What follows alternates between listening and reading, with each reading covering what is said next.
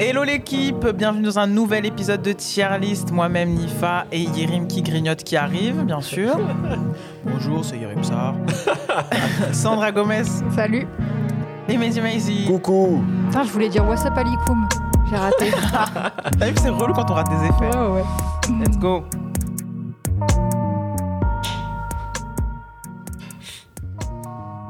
Coucou, c'est nous.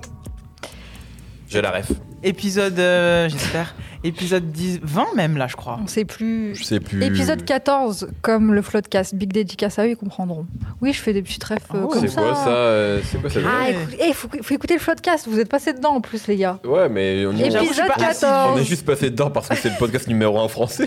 Pas parce qu'on C'était totalement intéressé. Vous en avez rien à foutre d'eux.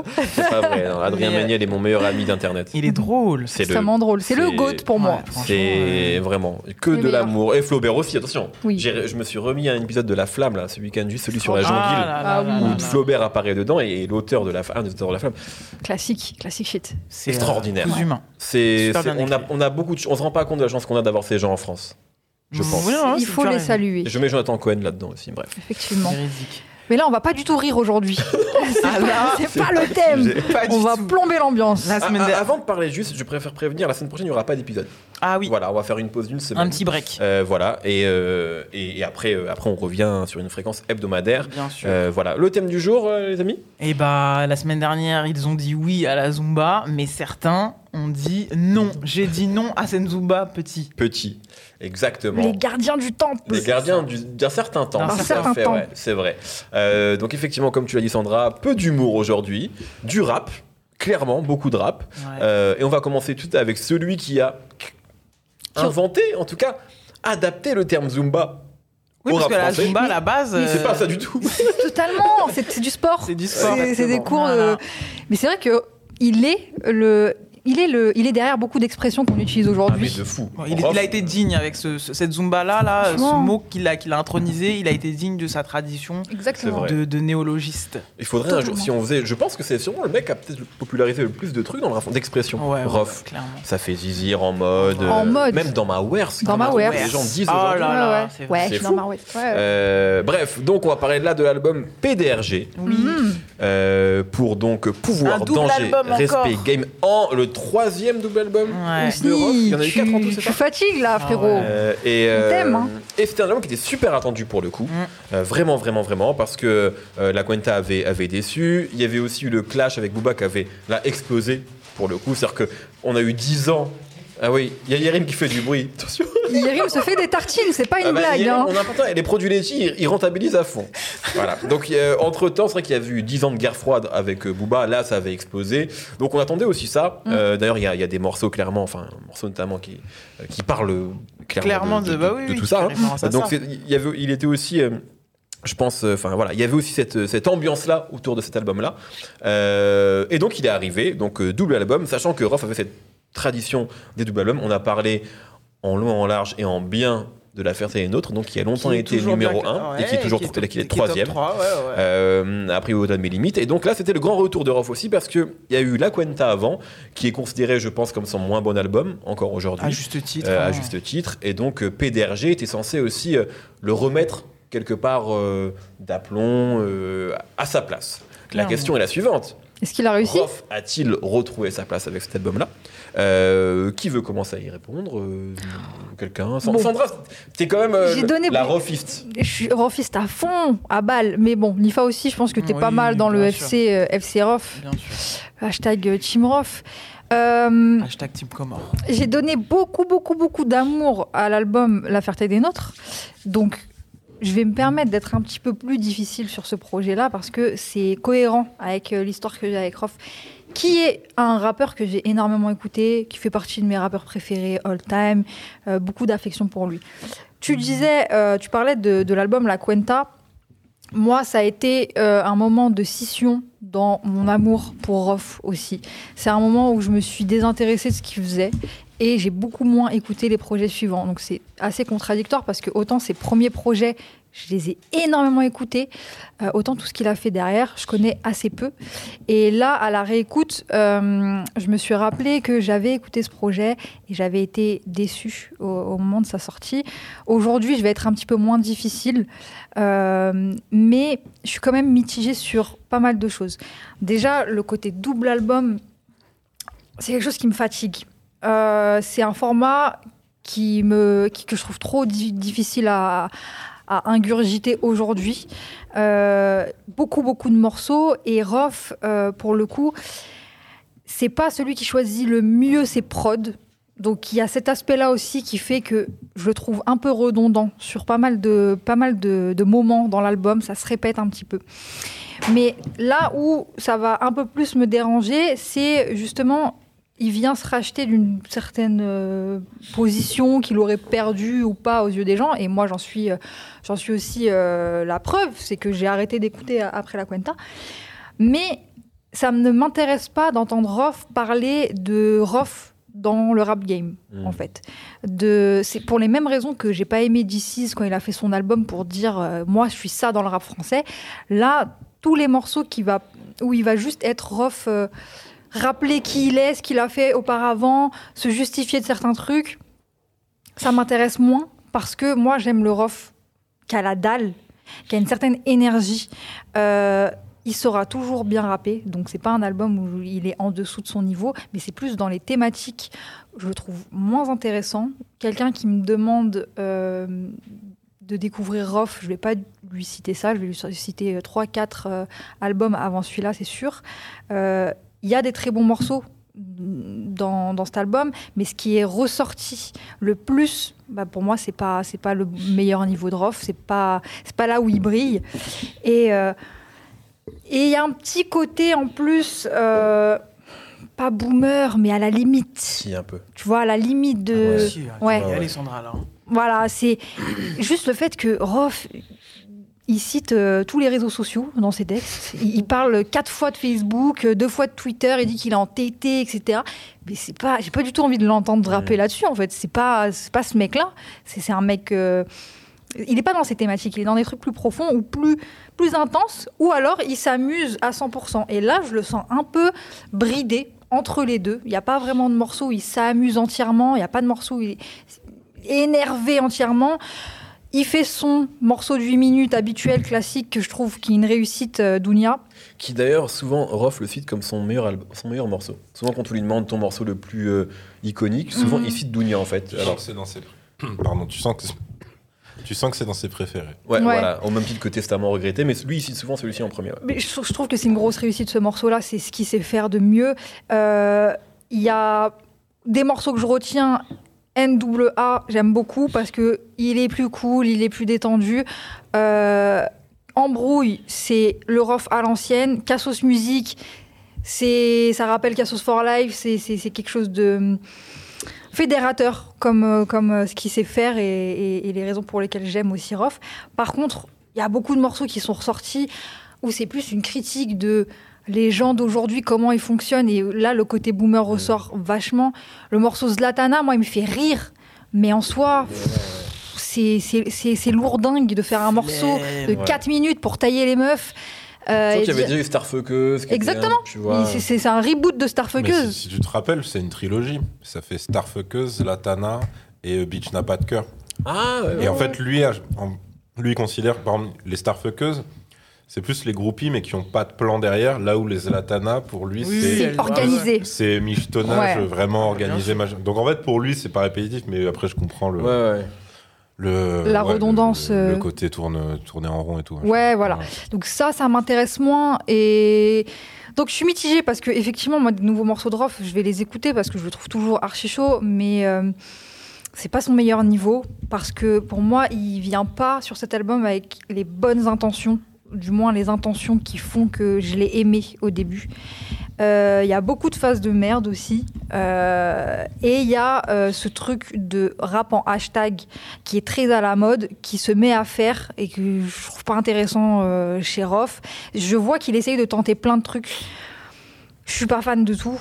Euh, je garderai peut-être sur la, je sais pas, il y, a, combien- il y a 26 titres, il me semble, au final. C'est ça, un truc comme ça, ouais. C'est c'est assez long. Je sais pas Ouais. si je garde la moitié. Donc euh, après, ce que je garde, c'est très bien, j'adore. euh, mais dans l'ensemble, pas un très bon album de Rof par rapport à tout ce qu'il a fait à côté. Ouais, bah c'est clair, hein. même, euh, même les, tu vois, les tentatives de single et tout, elles sont un peu boomer, tu vois. Il, y a- il est encore dans ce truc de refrain chanté qui, est- qui commence déjà à plus être à la mode. Je pense au morceau avec Amel Bent et tout. Enfin, tu sens, pour moi, c'est le moment où ça commençait avec la Cuenta, mais où en fait, on, on comprend que Groff, il est, il est moins leader qu'il l'a été. Parce qu'en fait, pendant longtemps, euh, enfin, à la limite, c'était lui le premier à faire plein de trucs. En fait. Euh, c'est peut-être le. Sûrement le premier qui a fait un morceau crunk, en tout cas dans les têtes d'affiche, à faire ce qu'on a appelé Dirty Sauce, à ramener des producteurs Quinry comme J.R. Rotem sur ses albums. Enfin, c'est un, ça a souvent été un avant-gardiste dans le rap mainstream, en tout cas. Et à ce moment-là, en fait, on comprend qu'il ne suit plus vraiment ce qui se passe. C'est-à-dire que dans les années 2000, il était au top du rap US, il savait tout, etc. Quand c'était Eminem, 50 Cent, Lil Wayne, le début de Lil Wayne, il, Comprenait. comprenait tout, il était Hmm. dedans.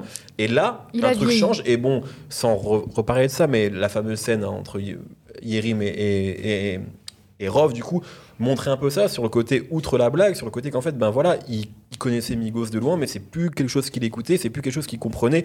Et c'est Migos, mais ça aurait pu être Futur, ça aurait pu être Young Thug. Je pense qu'il y a un moment où il y a, il y a eu un Non, décrochage. Future Young Thug, c'est pas des groupes, c'est Ouais. des artistes solo. Ah, mais- ah, pardon, merde, c'est le nom de... Mais ce que je veux dire, c'est que tu vois, en fait, tu comprends qu'à ce moment-là, il... voilà, cette vague-là, je pense, cette nouvelle vague euh, trap euh, dé- début des années Je 2010. pense que c'est là qu'on comprend que c'était une de ses. Enfin, même si on savait que c'était une de ses forces, mais de le voir euh, avec autant de hum, lacunes, en tout cas en, avec- en pénurie de, de propositions, ou de, de bonnes réals, de bonnes prods, Mm, mm. ça m'a fait me réa- réaliser, moi, sur cet album. Et La Cuenta, je l'ai considéré comme une sorte de- d'erreur de, parcours au départ, parce que Ouais, moi aussi, pareil. je suis très rofiste et je- j'y crois et je me dis non. Ça arrive. Voilà, ça, Ça arrive. arrive. Tu vois, Euh, donc je me suis dit oui, ok, il tentative, mais ça fonctionne pas. Il a compris que ça lui allait pas et il va aller sur autre chose. Il va recalibrer. Et donc euh, j'ai fait partie des gens qui attendaient PDRG, qui a été repoussé 15 000 fois. Ouais, ouais, ouais. Euh, Enfin voilà, il y a eu tout plein de. Je suis sûr que Yerim va avoir plein d'éléments de contexte euh, qui vont nous replonger dans cette grande période incroyable. Je me souviens qu'on a pris ma, on a attrapé ma veste à l'é- à l'époque sur Twitter. Tu te souviens de ça? À la suite de la séance d'écoute. Parce que j'étais. Pardon, je vais te finir, mais je Non, raconte non, ça après. Moi, j'étais con et, euh, et complètement ignorant sur Twitter. Et j'étais pas, on n'était pas suivi comme on peut l'être Ouais. aujourd'hui. Donc, euh, je vais faire. On nous invite. D'ailleurs, c'était Cédric qui maintenant est chez Rex 118 que je salue, mais. euh, Ah, c'était déjà lui Ouais, c'était lui, mais, sur. euh, Ok. Je sais plus quel label. euh, bon, bref. Et East West, voilà, un label de Warner. Et donc, on nous invite à aller écouter l'album de Roth pour une interview à BCDR potentiel. Pas vidéo, et on ne faisait pas encore de vidéo. J'y vais avec Nicolas Balzer, je- que je salue Mhm. également. Et donc, on y va. Et moi, franchement, moi, je suis un gamin en fait dans ma tête. Donc, euh, je, je me sens obligé de tweeter que je vais aller écouter l'album de Roth. Parce que je suis débile. Et donc, je le, je le dis. Donc, déjà, ne dites pas ça quand faites ça, les, les plus jeunes. C'est idiot. Euh, et donc, je dis, ah, je vais écouter l'album de Roth. Sauf qu'à ce moment-là, comme je le disais au début, comme tu le dis, l'album, il est archi attendu. C'est-à-dire Ouais. que tous les jours, il y a des gens qui tapent PDRG dans la barre de recherche Ouais, Twitter. ouais. Et moi, je me rends pas compte de ça parce que je connais pas Twitter, je tweete pas trop. Je mets encore des hashtags, tu vois. C'est-à-dire que je suis vraiment, euh, je suis un boomer À. Je, je, je connais pas Twitter.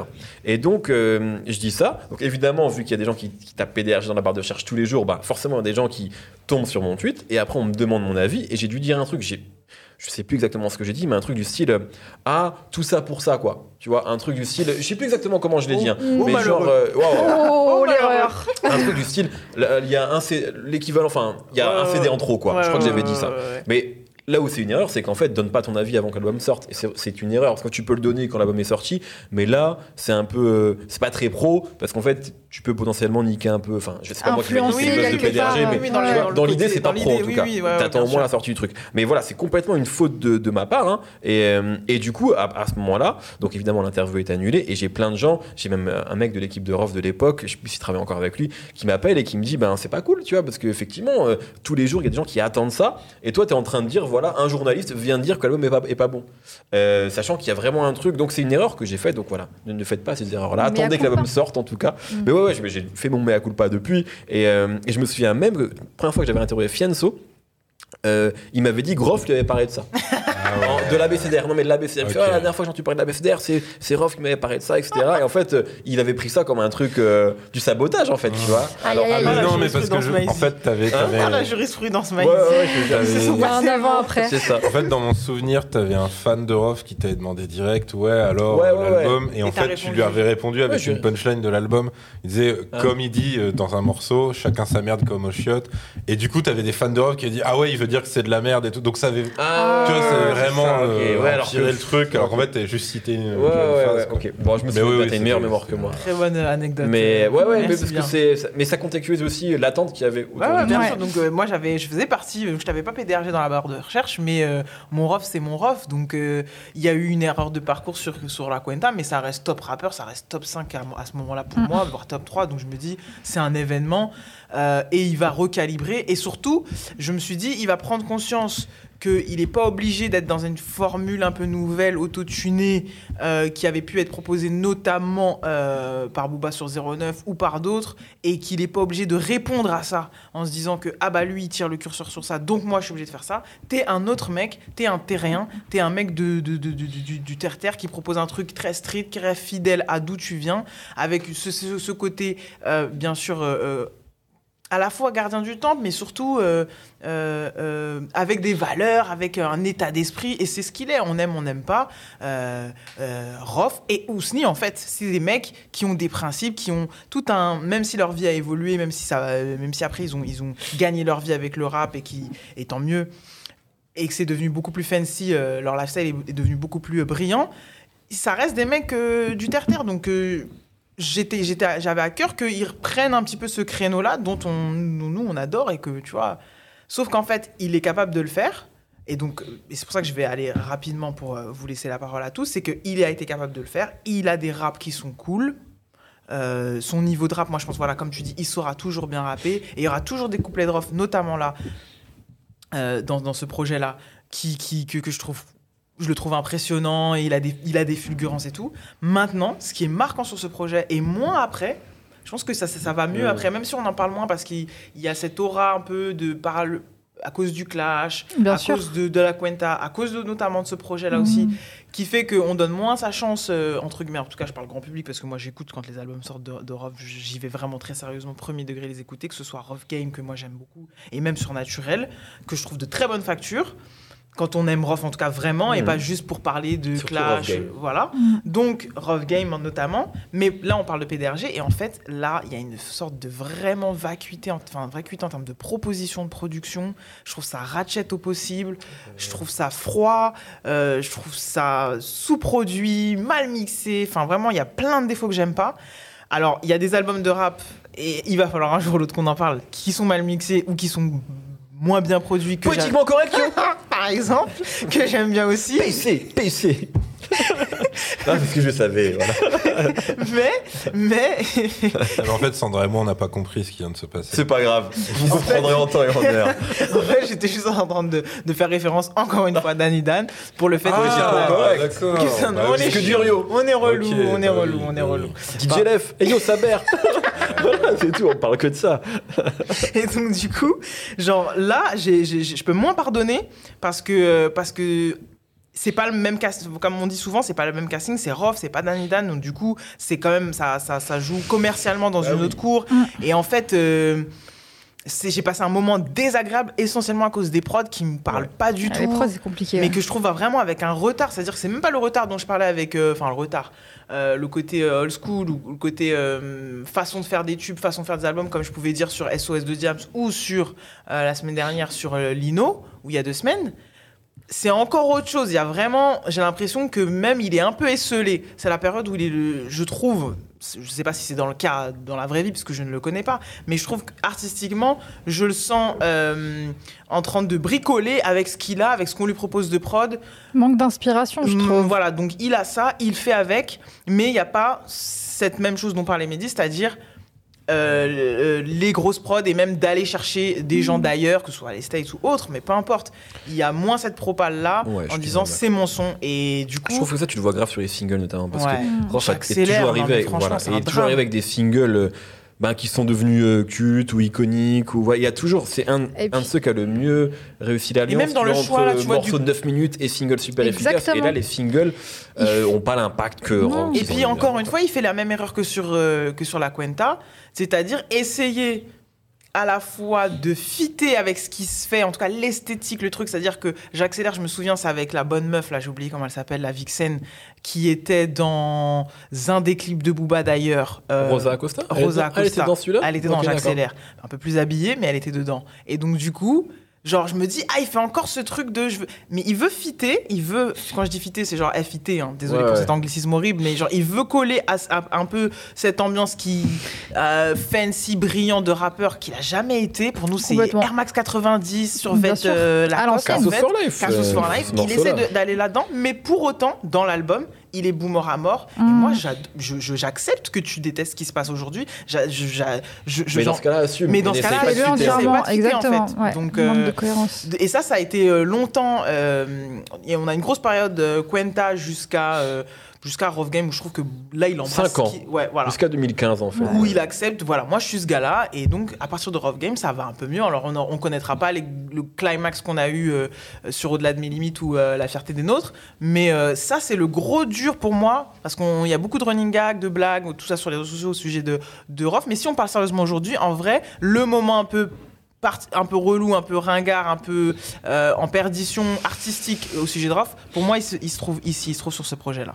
Et il saccage euh, en mode en faisant un troisième euh, Ouais, bah numéro. ça, c'est euh, symptomatique du truc, tu vois, quand tu cours aussi un peu après ton. on veut refaire le en mode. ah, Et moi, j'avoue qu'à l'époque, quand Dounia sort, même si c'est un très bon morceau, mais je me, j'ai aussi l'impression qu'il, qu'il fait. euh, Bon, ben, en fait, il a des, il a des formules, Rof. Donc, le morceau de 9 minutes, il l'a, c'est une de ses formules. Donc, c'est aussi un moyen de reconnecter avec euh, ses, ses heures de gloire, même Ouais, si le morceau oui, est très bien. hein. ça, Euh, mais voilà, donc c'est un peu ça que je ressens sur cet album-là, euh, globalement.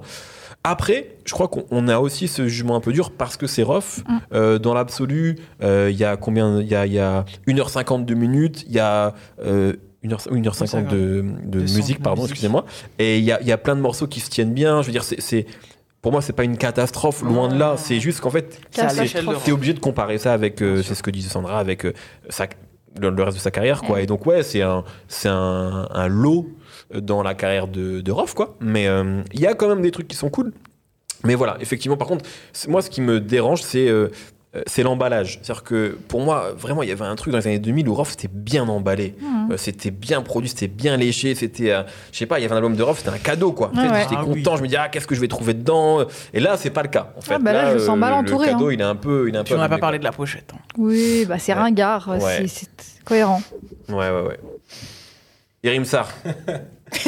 Euh, Quelle entrée. Euh, non, bah écoute, euh, bah, c'était une déception, tu vois. Après, euh, pourquoi c'était une déception? Parce que parce qu'on l'avait attendu longtemps, trop longtemps même. Ouais. Je, sais- pareil, c'est, ce serait vraiment intéressant, tu vois, de savoir vraiment comment il l'a taffé, parce que est-ce que, tu sais, au, au départ, pareil, il n'avait pas annoncé que ce serait un double. Après, après, euh, après, il a dit voilà que clairement ce serait, ce serait un double album, que ce serait deux CD. Et je sais, enfin, l'impression que ça donne, c'est que il a, il a pas jeté grand chose en fait. Euh, alors pour, pour le coup, des fois c'est c'est une bonne nouvelle parce que je pense au morceau Maudit qu'il avait fait en freestyle, en vidéo. Ouais. Et plein de gens en fait euh, l'attendaient parce que, donc pour ceux qui verraient pas du tout le morceau, c'est un truc très introspectif où euh, donc le refrain c'est lui qui se demande suis-je maudit, etc. Et il dit qu'il il dit en fait euh, plus tard, euh, plus tard en interview que- qu'en fait il s'en nourrit de ce truc-là, de, de ses tourments, de, de tout ce qui le rend soit vénère, soit malheureux, etc. Et en fait, en termes de texte, parce que alors la plupart des prods, je, je les aime vraiment pas sur, sur cet album-là. Mais par contre, lui, en termes de texte, il y y a des passages qui sont bons.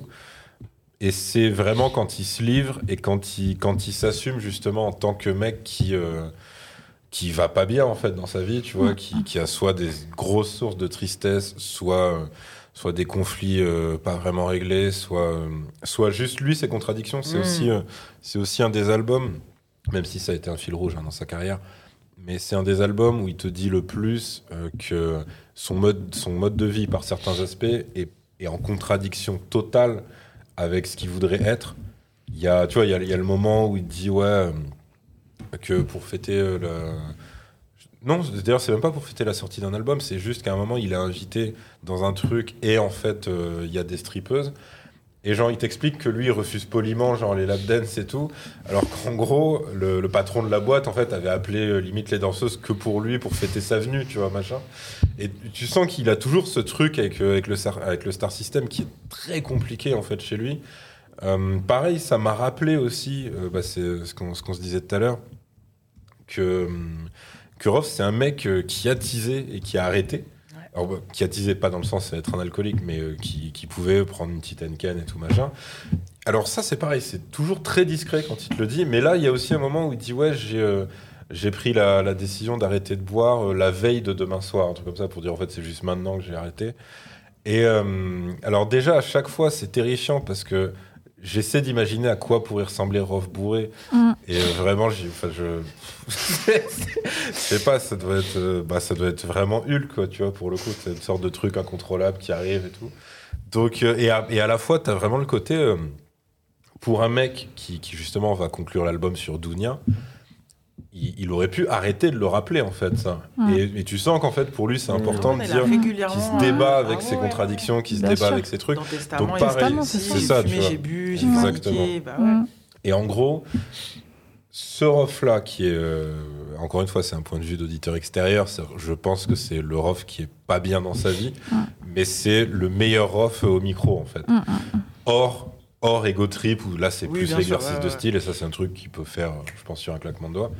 Donc voilà, euh, ça, ça c'est pour les points positifs. Alors après, par contre, tu disais, ouais, les punchlines, euh, punchline caramba. Alors c'est vrai que sur celui-là, Il y en a pas mal. il en a vraiment, vraiment beaucoup. Il a, il a vraiment les trucs. euh, comment dire il a, il a les trucs, euh, les rimes euh, très téléphonées, Mm, mm. du style. euh, euh, le monde entier et je sais pas quoi quand je serai vieux avec monde entier et tu sais il en a des fois comme ça où tu dis ouais non là c'est- trop tu vois genre on n'est plus dans les Mm. années où ça où ça passait crème et Mm, trucs mm. comme ça il a euh, il a comment dire euh, le euh, un bon morceau qui s'appelle euh, qui, avait été clippé pour le coup alors c'est c'est du rough basique mais moi j'avais bien aimé c'était déterminé Mm. après c'est très possible que ce soit pas du tout euh, objectif parce qu'il dédicace ma ville en fait dedans il dédicace vraiment beaucoup de villes hein, donc, voilà. mais euh, mais tu sais je lui ai, je lui ai demandé pendant l'émission et en fait il avait euh, vécu très peu de temps à Agnières donc, Ouais, euh, ouais. c'était c'était euh, cool, d'œil. le morceau. Enfin, c'était pas extraordinaire, c'était oui, mais c'était efficace, tu vois. C'est du rough, Ouais, a- trip, euh, ego trip énervé, énergique, et voilà, tu vois. Mais après, oui, voilà, dans, dans les phases, euh, je déteste les balances, c'est pour ça que je me pèse pas, tu vois, ça, c'est pas possible. Ouais. T'as ça, t'as. euh, Alors, j'ai un gros problème avec les refrains aussi, Ouais. sur, Ah ce, ouais. sur ce double album. Euh, les refrains, pas forcément uniquement sur son côté chanté, mais juste où tu sens quoi, il est, un- il est un peu enfermé dans une formule de rap. Et particulièrement sur un nombre élevé de morceaux où quand on arrive au cinquième, t'es, en fait, t'en peux déjà plus. T'as juste envie d'isoler ses couplets. Ouais. Donc Déjà, voilà. il y a trois couplets sur pas mal de morceaux, donc c'est aussi une formule fait, qui, le- qui le rap, tend c'est pas grave. ouais, lui, Pas- est- avec- un mec comme Ross, c'est pas grave. voilà. Par contre, les, les refrains chantés, euh, pas inspirés, là, tu dis, ouais, Hmm. il est en train de se perdre, parce qu'en plus, c'est pas ça, la matrice de Roth. Donc, t'avais ça, t'avais. euh, Oui, voilà, le genre de phase où il dit, ouais, euh, neuf orteils dans la mosquée, le dixième dans un strip club, genre, moi, je trouve ça bien. Mhm. C'est-à-dire que t'as vraiment le côté, j'assume mes contradictions, et pourtant, la phase te dit clairement, c'est pas compatible du tout, Ouais. c'est pas bien, etc. Donc voilà, je l'aime bien quand il est comme ça. Pareil, hein, les, les couplets de Maudit euh, dont je parlais euh, à l'instant, c'est que ça. hein. C'est lui qui te raconte un peu le désastre de, de sa vie de couple, en tout cas d'une partie de sa vie de couple. Il a vraiment, il a vraiment des trucs comme ça. Il a encore des phases où il, où il évoque son frère euh, Esco, donc celui où ça s'est très mal passé. Ouais. Donc il a, il a vraiment des trucs où il peut, il peut être un peu émouvant et tout. Et après, c'est clair que là où, c'est à la limite, c'est-à-dire que il a toujours eu le côté punchline de bourrin, toujours. Et, et dans certains cas, ça marche parce que c'est un truc euh, un peu de gogol qui s'assume, et du coup, tu rigoles avec lui, tu vois. Donc là, je- il en a encore un des comme ça. Il a hum, genre même quand il fait comme un écureuil porté noisette, moi je, je souris, tu vois. machin. Et euh, ou en plus vénère quand il fait je fais crier la relève comme un curé dans une nurserie.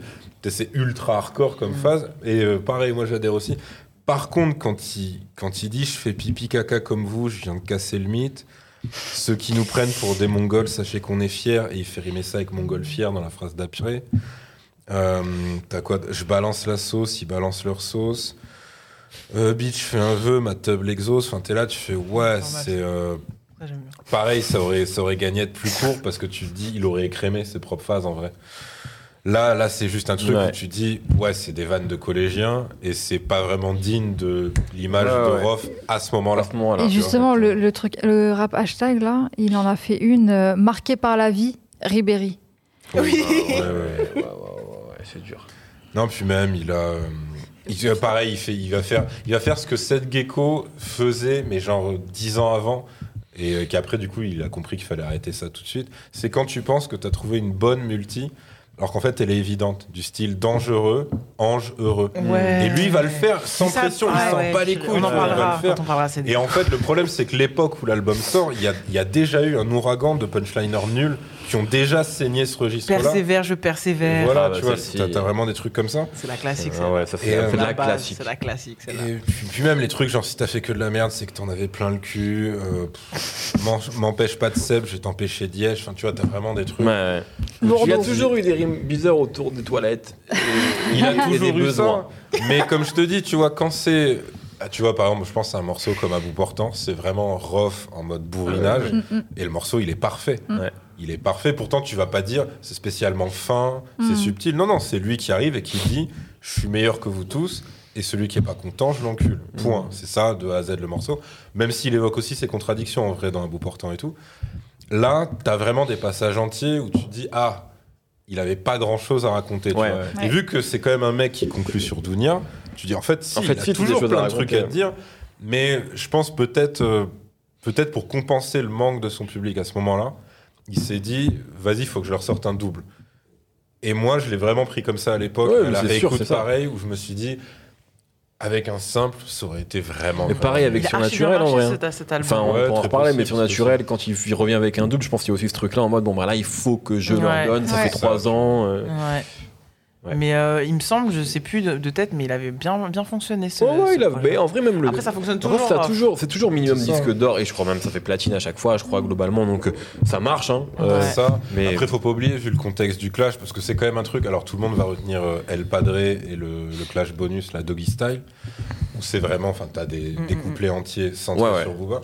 Mais après, t'avais plein de sublis, et je pense que ça a un peu joué, tu vois, sur le truc. C'est-à-dire que vu qu'il avait quand même gardé le silence pendant un petit temps, Mm. après les attaques de Booba, t'avais aussi cette attente de. Ok, comment un mec comme Roth, tu vois, qui a cette réputation d'être méga teigneux Ouais. au micro, etc. Comment du coup il va, il va s'en dépêtrer, machin.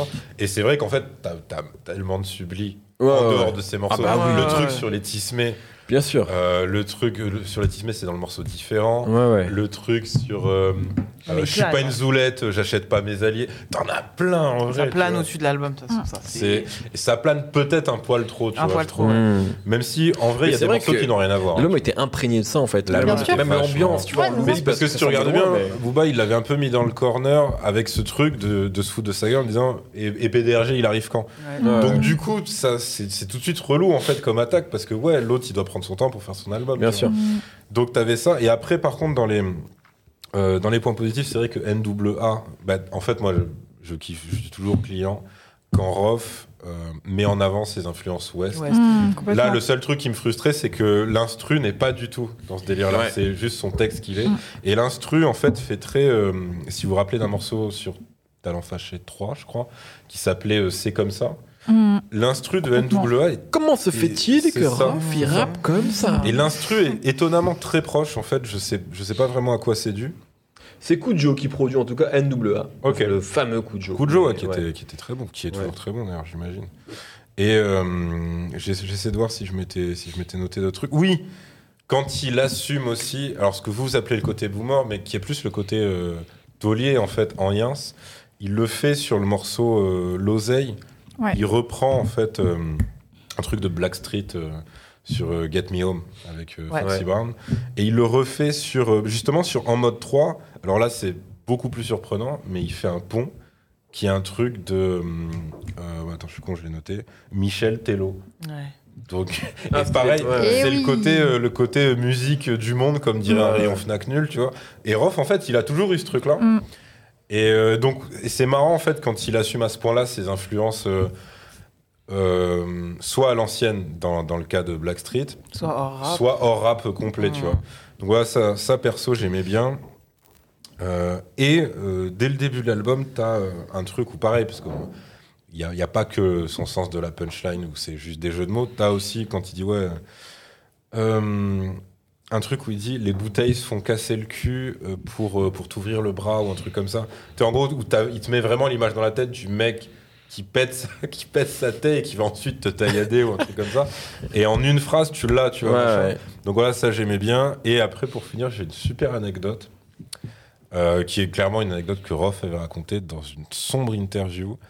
C'est qu'à l'époque, et ça rejoignait ce qu'on disait sur la mafia Cafri et la différence avec des collectifs comme Time Bomb.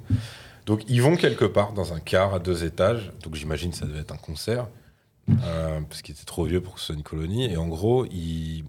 à l'étage, t'as Mafia Cafri et en dessous, t'as Time Bomb en fait. Et, Wow. et donc, Ok. euh, il t'explique qu'en gros, Time Bomb, c'est un peu les bons élèves et tout, machin. Et euh, bah, chacun free, ils foutent la merde, c'est n'importe quoi, il y, a, il y a du bordel, enfin, etc.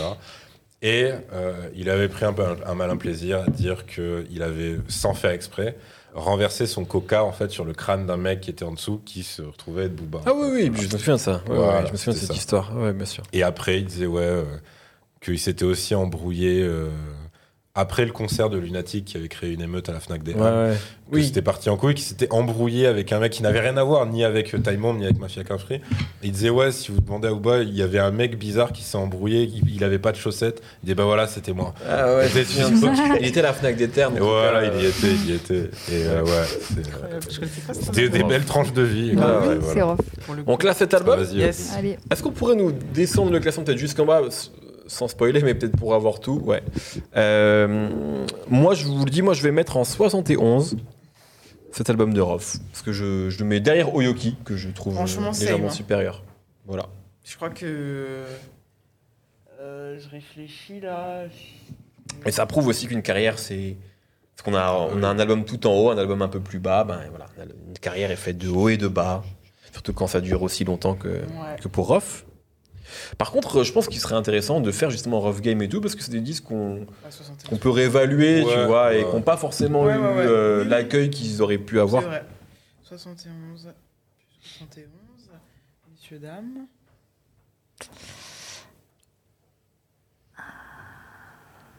Rough Game.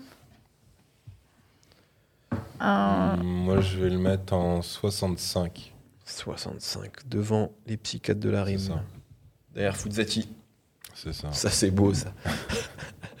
et Sandra, Ouais, bah ce sera pareil pour moi. 65 Ouais. Ok.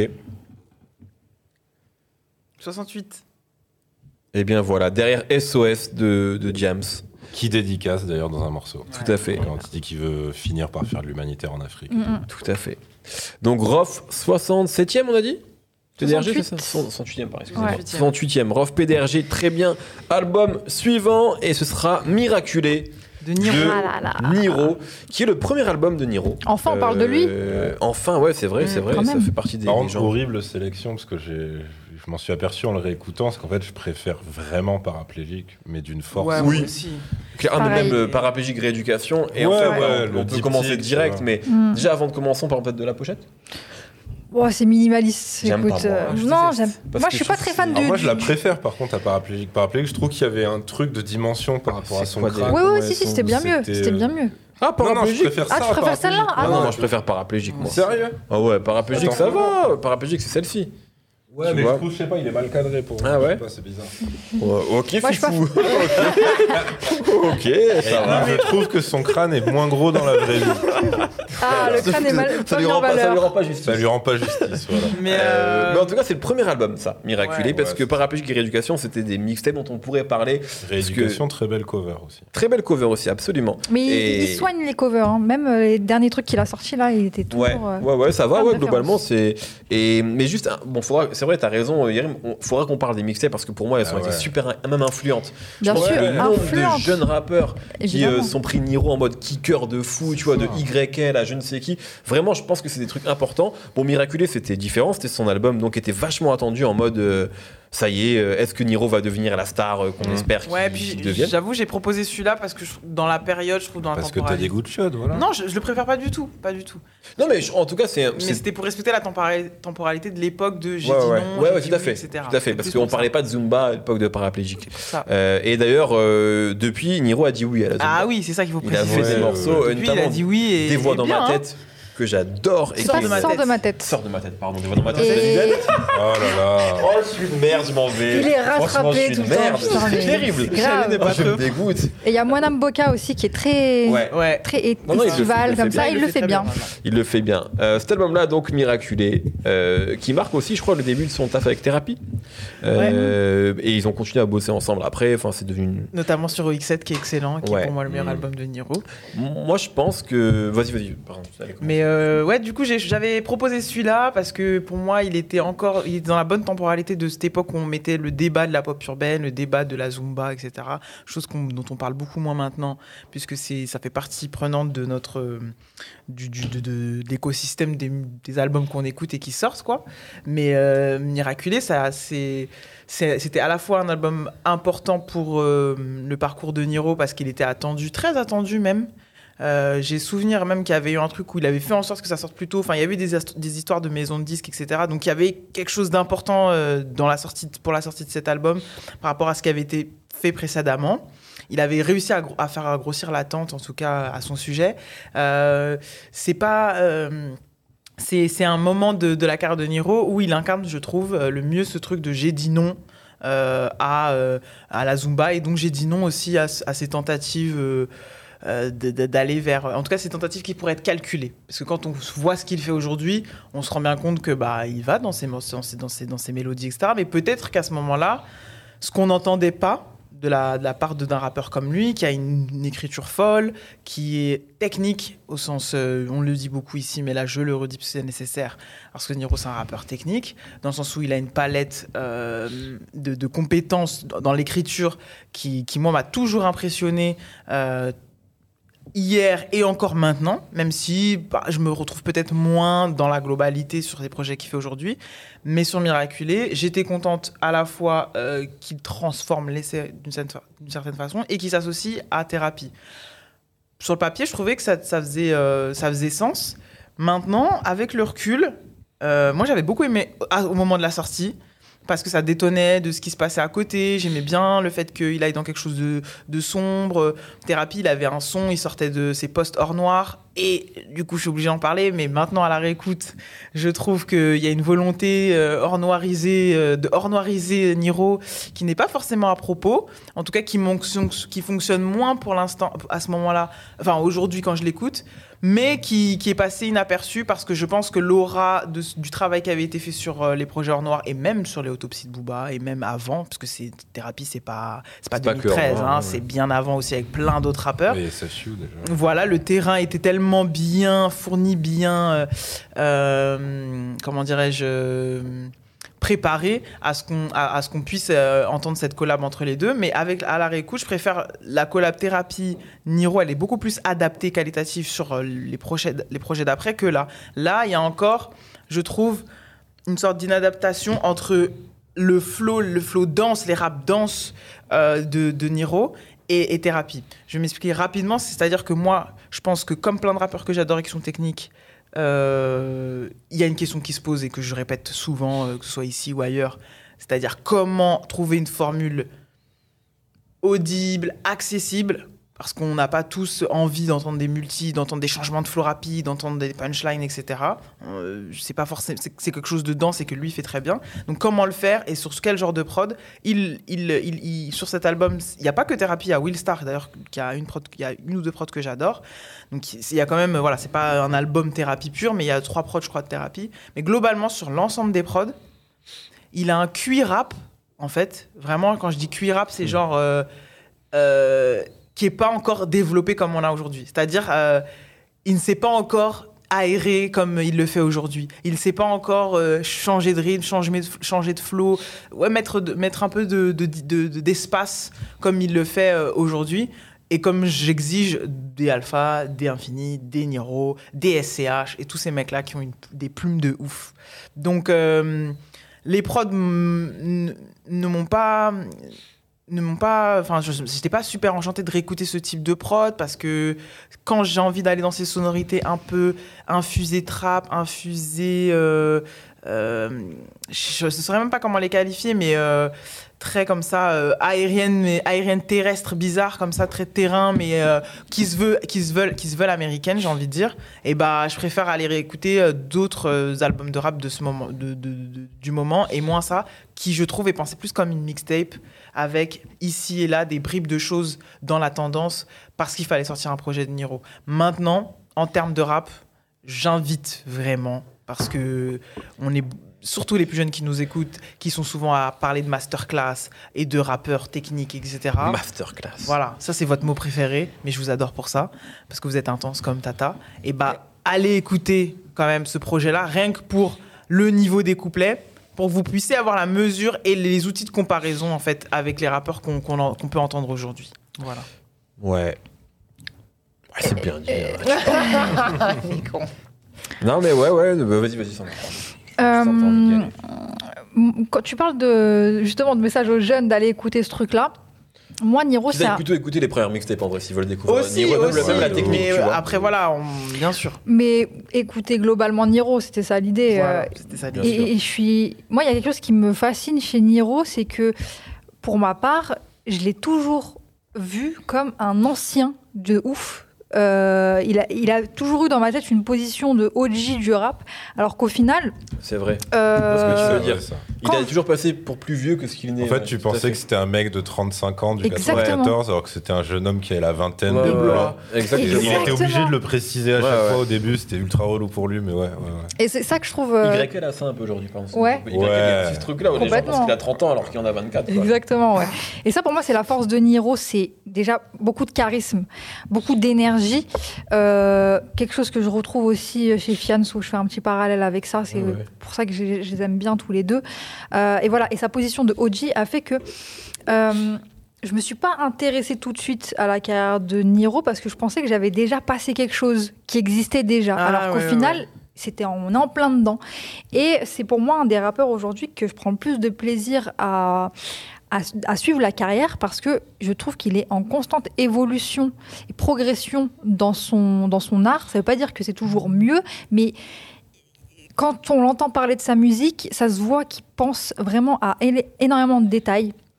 Euh, je pense que c'est un- il y a un producteur aussi euh, derrière le rappeur. Le fait de, de- de faire des, des projets qui ont une suite, euh, le fait de, de penser à certains concepts pour ces projets, euh, justement, bah, c'est une suite paraplégique. euh, euh, paraplégique. Ouais, Miraculé. euh, ouais, tout à fait. C'est censé être le Complètement. troisième J'ai oublié opus, le- euh, Voilà. J'ai oublié le, le troisième. du- Rééducation. Rééducation. Rééducation. Voilà, exactement. Donc voilà, le fait d'avoir des concepts, etc. Le fait de s'inspirer aussi de ce qui se fait. Justement, là, il a incorporé de la trappe. Et ensuite, tous les projets qui ont suivi, euh, il est à l'affût de, de- de ce qui se fait. Ouais, de fou. Et euh, il fait attention à la musicalité. Et Ah, en tu même temps, trouves, toi, Ah ouais, si, si. Sur ce Enfin, projet pas, Globalement, sur sa carrière. sur sa carrière. Ah oui, exactement. C'est pour ça que je parlais de cuir rap. Là, là, en bossant avec Thérapie, il le- c'est aussi ce qu'il essaye de faire, tu Exactement. vois. De, de-. Sauf qu'il le fait peut-être pas aussi bien que Ouais, ce qu'il c'est le ça, fait. après. Exactement, c'est ça.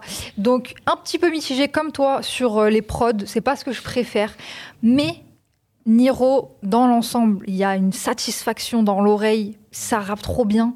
C'est une technique que j'adore parce que c'est de la technique, c'est jamais pompeux. C'est pas de la technique pour de la technique, c'est de la technique avec de l'énergie. Euh, moi, j'aime les criards, j'aime quand ça crie et quand ça.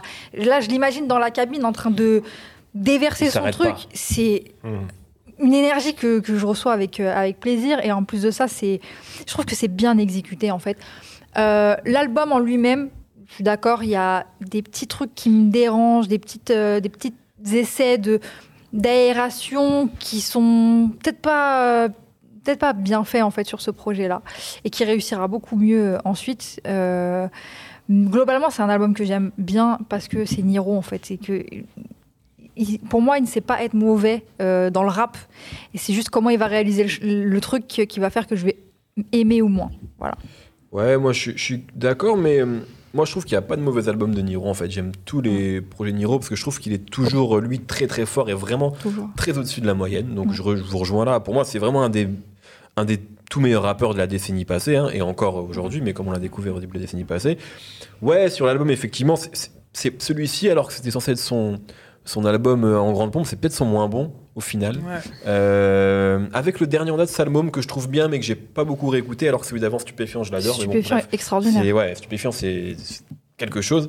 Mais bon, bref, euh, si on revient sur celui-là, je suis d'accord. Par contre, je trouve quand même qu'il a, il y a des choses qu'il a essayé de faire sur celui-ci et qu'il a réussi, notamment euh, le banger de soirée avec Viva Street, Hmm. que je trouve exceptionnel. Et ce morceau-là, je l'ai compris, euh, parce que vous avez déjà dit tout, donc maintenant je vais juste commencer à raconter ma vie. Raconte ta vie. Euh, et je me souviens d'une soirée que j'orga- enfin une soirée, c'était une après-midi dansante. En fait, j'avais organisé au Wanderlust, soirée ABCDR. Je sais pas bah, si donc. là, Nemo, c'était un- euh, Yérim, c'était un dimanche.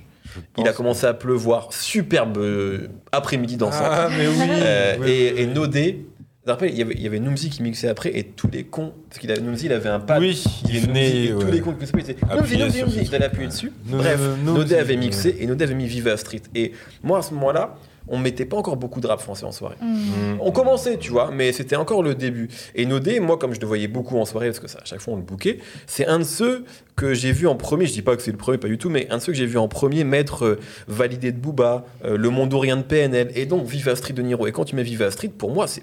Je sais pas, c'est pas évident du tout de mettre ça. Et je le vois, et je vois tout le monde. Bon, tout le monde n'était pas si nombreux que ça, parce qu'il pleuvait, je le rappelle, un dimanche après-midi. Mais dans ma tête, c'était super.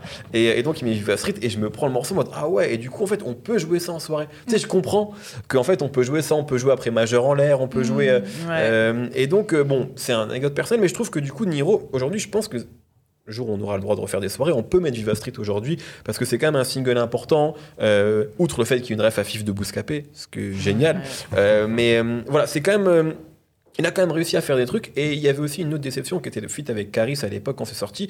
Aujourd'hui, je l'aime bien ce morceau. Euh, et quand c'est quand c'est arrivé, c'était vraiment genre le truc qu'on voulait, Ouais. genre Niro Ouais, Caris, ouais. tu vois, ou Caris C'était Niro. l'association Ouais, c'était naturelle qu'on vraiment attendait. et peut-être En fait, que c'était coup, les deux gros espoirs du rap Voilà. hardcore. Donc, du coup, en fait, on attendait une Ouais. explosion de fou. Et en fait, c'est juste un morceau, c'est un feat C'est normal. comme aujourd'hui C'est quand t'as euh. Freeze Alpha, bon, en l'occurrence le premier était réussi, mais le deuxième a un peu moins fait pareil, alors que c'est ouais. Un super morceau de rap, moi je trouve. Mais, euh, mais bon, bref, donc là on attendait un peu ce truc-là, cette explosion-là, qui a pas vraiment eu lieu. En plus, ça a été clippé et tout. Mais en vrai, moi quand je réécoute le morceau aujourd'hui, je trouve ça bien, quoi. Je trouve que les, les deux sont au niveau et je trouve que la, la, la, la castagne, elle, se- elle, est, elle est au niveau. Voilà, donc. euh, la déception, elle était, elle était réelle à l'époque parce qu'on on attendait tous beaucoup de ce premier album de Niro. Aujourd'hui, qu'on le, ré- le réévalue, ouais, il est moins bon que les projets d'avant, c'est clair. Mais c'est quand même un truc que je trouve, que je trouve costaud et je trouve que ça fait pas tâche dans les discographies de Niro. euh, là, 7 ans. Combien? 6 ans plus tard, je sais pas, 7 Ouais. ans plus tard. Voilà, mais euh, mais il y a aussi des trucs, genre j'aime pas le single avec Barrington Levy. Enfin, il y a des trucs que j'aime pas non Ah, plus. c'est très euh, compliqué, ça. Voilà, sur, Ouais. euh, sur album Mm. et des trucs pour ça qui sont un peu de mauvais choix. Ouais, de Euh, mauvais goût même. ouais, Parce de que je pense qu'il n'avait pas autant de. Je pense que. Je dis- je vais pas aller loin et dire manque de culture, je pense pas que ce soit ça. Mais je pense que sa culture principale, et moi je respecte ça parce que c'est la mienne aussi, c'est le rap. Tu Ouais, vois? ouais, clairement. Essentiellement. Oui, oui, je pense qu'il vient de ça à fond. Et, euh, et, euh, et moi, je le dis souvent, ça. Genre, ma culture, c'est le rap, en fait. Donc, ça veut dire que tout part ce- de, de ce prisme-là. Et ensuite, bah, il faut poser sur des morceaux, il faut de la musique, évidemment. Et après, tu, tu brodes avec ce qu'on te propose, avec les beatmakers, les sensibilités. Mais tu fais un peu. Et je pense que hum, son rap a fait que ça n'a pas été très important que les prods soient euh, X, Y et Z ou dans telle couleur. Mais sur le premier projet, je pense que là, c'est devenu plus évident pour moi que, ah ouais, en fait, Mm. c'est pas trop là où il a envie d'aller. Il est capable de faire des trucs très soulful. J'ai oublié le titre de ce morceau. Euh, zut. Et, mais il va, il- et, et être capable de faire des trucs avec des prods très ratchet, un peu sous-produites. Mais comme tu l'as dit, la rigueur de son rap, elle est toujours là. Bon, on accepte, mais ça va être intéressant et ça l'est devenu après, euh, quand il a commencé à plus être dans la réal de ses albums et à penser Mm. un peu une sorte de cohérence, une couleur. Ouais, et puis en fait, quand il est sorti aussi du rap strict et qu'il a un peu ouvert euh, son rap, ça lui a fait du bien en vrai. Mm. Parce qu'il est sur, c'est sur l'album Les Autres où il y a Printemps Blanc. Oui. avec Lazara justement, Ouais. etc. Qui est un morceau moi que j'avais trouvé formidable à l'époque. Et puis après on a des trucs plus zumba, on en parlait. En fait, euh, je crois que ça, alors que pourtant on l'aime pour le côté euh, rap, euh, rap de connard, tu Ouais, vois. ouais. Mais en fait, je crois que quand il a ouvert un peu son truc, ça lui a aussi fait du bien, en fait, parce qu'il a Mais jamais parce que perdu le, le rap. voilà et parce que même c'est c'est juste un écran qui a, lui allait mieux que ce soit sur les autres ou X7 je trouve que les prods dès qu'elles sont un peu plus organiques un peu plus chaleureuses je dirais pas soulful parce que c'est pas du tout du tout des samples de, de soul mais dès que c'est un peu plus chaud avec des lignes de basse aussi Mm. là il est c'est ce qu'il lui faut Mm. pour moi Toi, je pense pour le truc euh, soulful, tu, tu parles du morceau où il y a même un cœur féminin discret derrière ouais, lui. ouais, ouais, Ouais, ça lui va mieux. Et même l'intro de. Bon, là, on sort du projet, du coup, mais quand l'intro de OX7, que moi, à l'intro de OX7, j'ai su que il avait un, un truc solide et j'ai compris, parce qu'il y a quasiment thérapie sur tout le projet. Et ils Chacun ses raisons. voilà, il voilà, c'est ça. Mm. Et en fait, il, il- il- c'est toujours, on reconnaît toujours la patte de, de, de thérapie, mais avec une autre, une autre direction légèrement plus organique, avec des lignes de basse plus chaudes, plus rondes. Et ça lui va mieux, vu le timbre de voix qu'il a aussi qui est particulier, la façon dont il articule aussi qui est particulier, toute sa diction. C'est un univers aussi. Euh, Niro et, et il faut, il faut- je pense qu'il peut pas être sur, tout et n'importe quoi. Et je pense que les, dé- les débuts de début de carrière, c'était un peu bon bah voilà, euh, moi je kick. Mm, C'est mm. comment? Envoyer, Mm. moi je kick. Forcément, ça Et marchait. on se l'est pris hein, parce Ouais. que Il franchement était à l'époque- partout, hein. ah ouais, il était partout. Ouais, ouais. De- il était invité Pareil, partout et ça, pareil, et son ça feu l'a- était, était incroyable. C'est un truc qu'il a plutôt mal vécu, le, le fait d'être très déçu par certaines personnes qu'il avait invitées en Ouais. featuring et de se dire, ok, c'est- il n'y a pas d'amis dans ce milieu. c'est- Ouais, ouais, Mm. etc. parlé. Il a, il a eu, bah, il a eu ce truc-là en accéléré en fait lui parce que au final son, en fait dès sa signature Street Lourd, c'est comme s'il était installé jusqu'à ce que ça devienne confus au point que des plein de gens pensaient que c'était un mec du 94 alors que pas du tout, etc., etc. Ouais. Et ça tu le sens euh, déjà pas mal sur euh, ce qui est quand même son premier album, mais il, il a, il a déjà des des phases de mecs qui auraient qui, qui seraient blasés au bout d'une carrière entière, tu vois. Il a déjà des trucs comme ça. Et c'est ça qui est marrant, c'est que autant, donc honnêtement, moi en tant qu'auditeur, je préfère, mais vraiment très largement, très largement euh, paraplégique. Surtout parce que j'ai l'impression qu'il s'amuse beaucoup moins, lui, en tant que MC, dans, dans cet album-là. Alors après, il, il se ménage des moments, je pense à Bertrand Cata, Mm. où euh, c'est vraiment lui qui s'éclate, exercice de style, et qui en plus bah, fait la, parodie de Bruce Lee euh, que, que Sosomanes fera euh, peut-être dix ans plus tard sur, euh, sur Rescapé.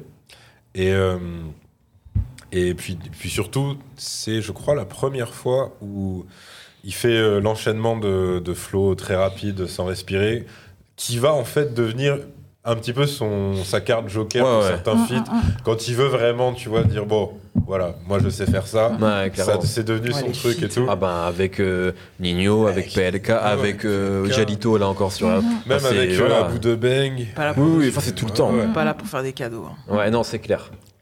Et, euh, et en gros, donc ouais, c'était devenu Monsieur Featuring et c'est marrant parce que du coup, moi je le j'arrivais à voir, euh, enfin j'arrivais à voir, je voyais chez lui, euh, à tort ou à raison, un peu de Salif et euh, et avec l'album. euh, un peu de Salif Ah, et oui. pas mal de Rof en fait. Oui. Ouais, ouais. Ah, Alors bon, évidemment, il y avait bah, Street Lourd qui était Mhm. derrière à ce Ouais. moment-là, donc l'affiliation, elle, elle était assez claire.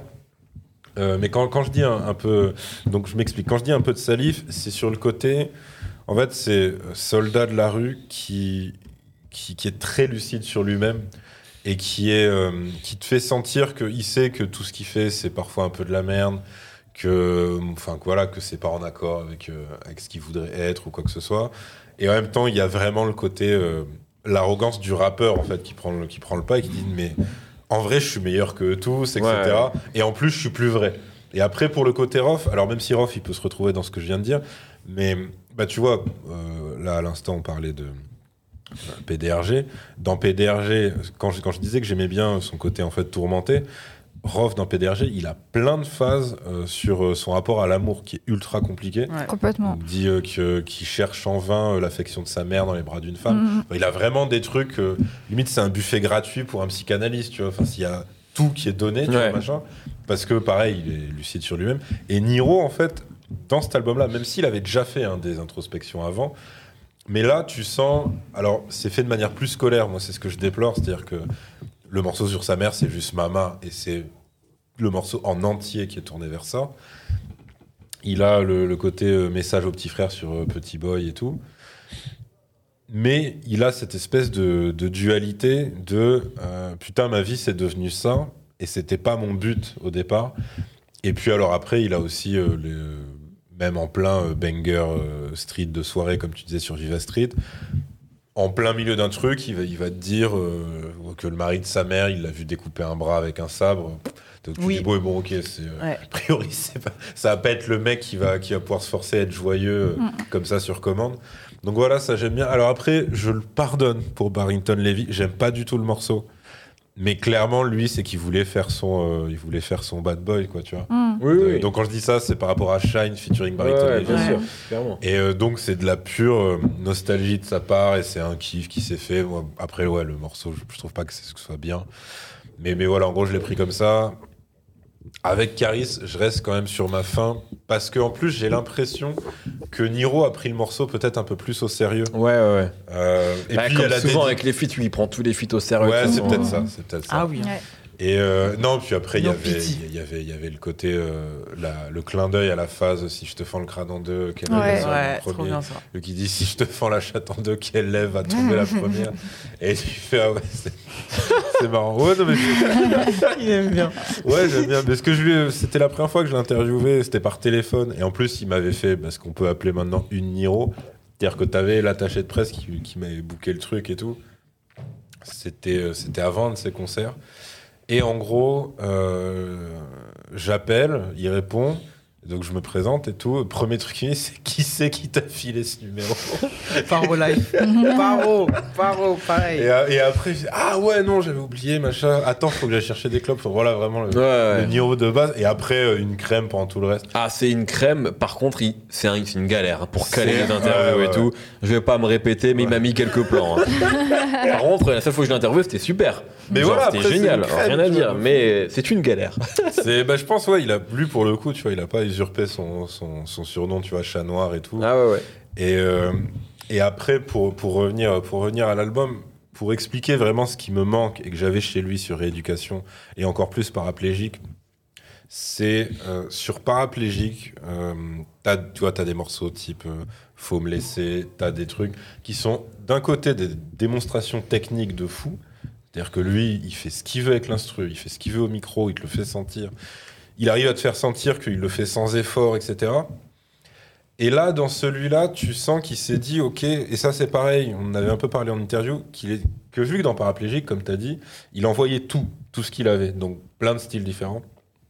Quand il arrive sur l'album, parce que c'est aussi une époque où il faut qu'il y ait une différence entre ton album et ce que tu faisais en mode street album mixtape, il a cette espèce de dilemme de, ok, mais en fait, euh, les gens, ils aiment quoi chez moi exactement tu Mm. vois Et en fait, quand tu commences à penser comme ça, c'est là que tu peux, Ouais. tu peux un peu te Ouais, perdre. tu ouais. vois. Et Ouais. je pense que c'est un peu ce qui lui est arrivé.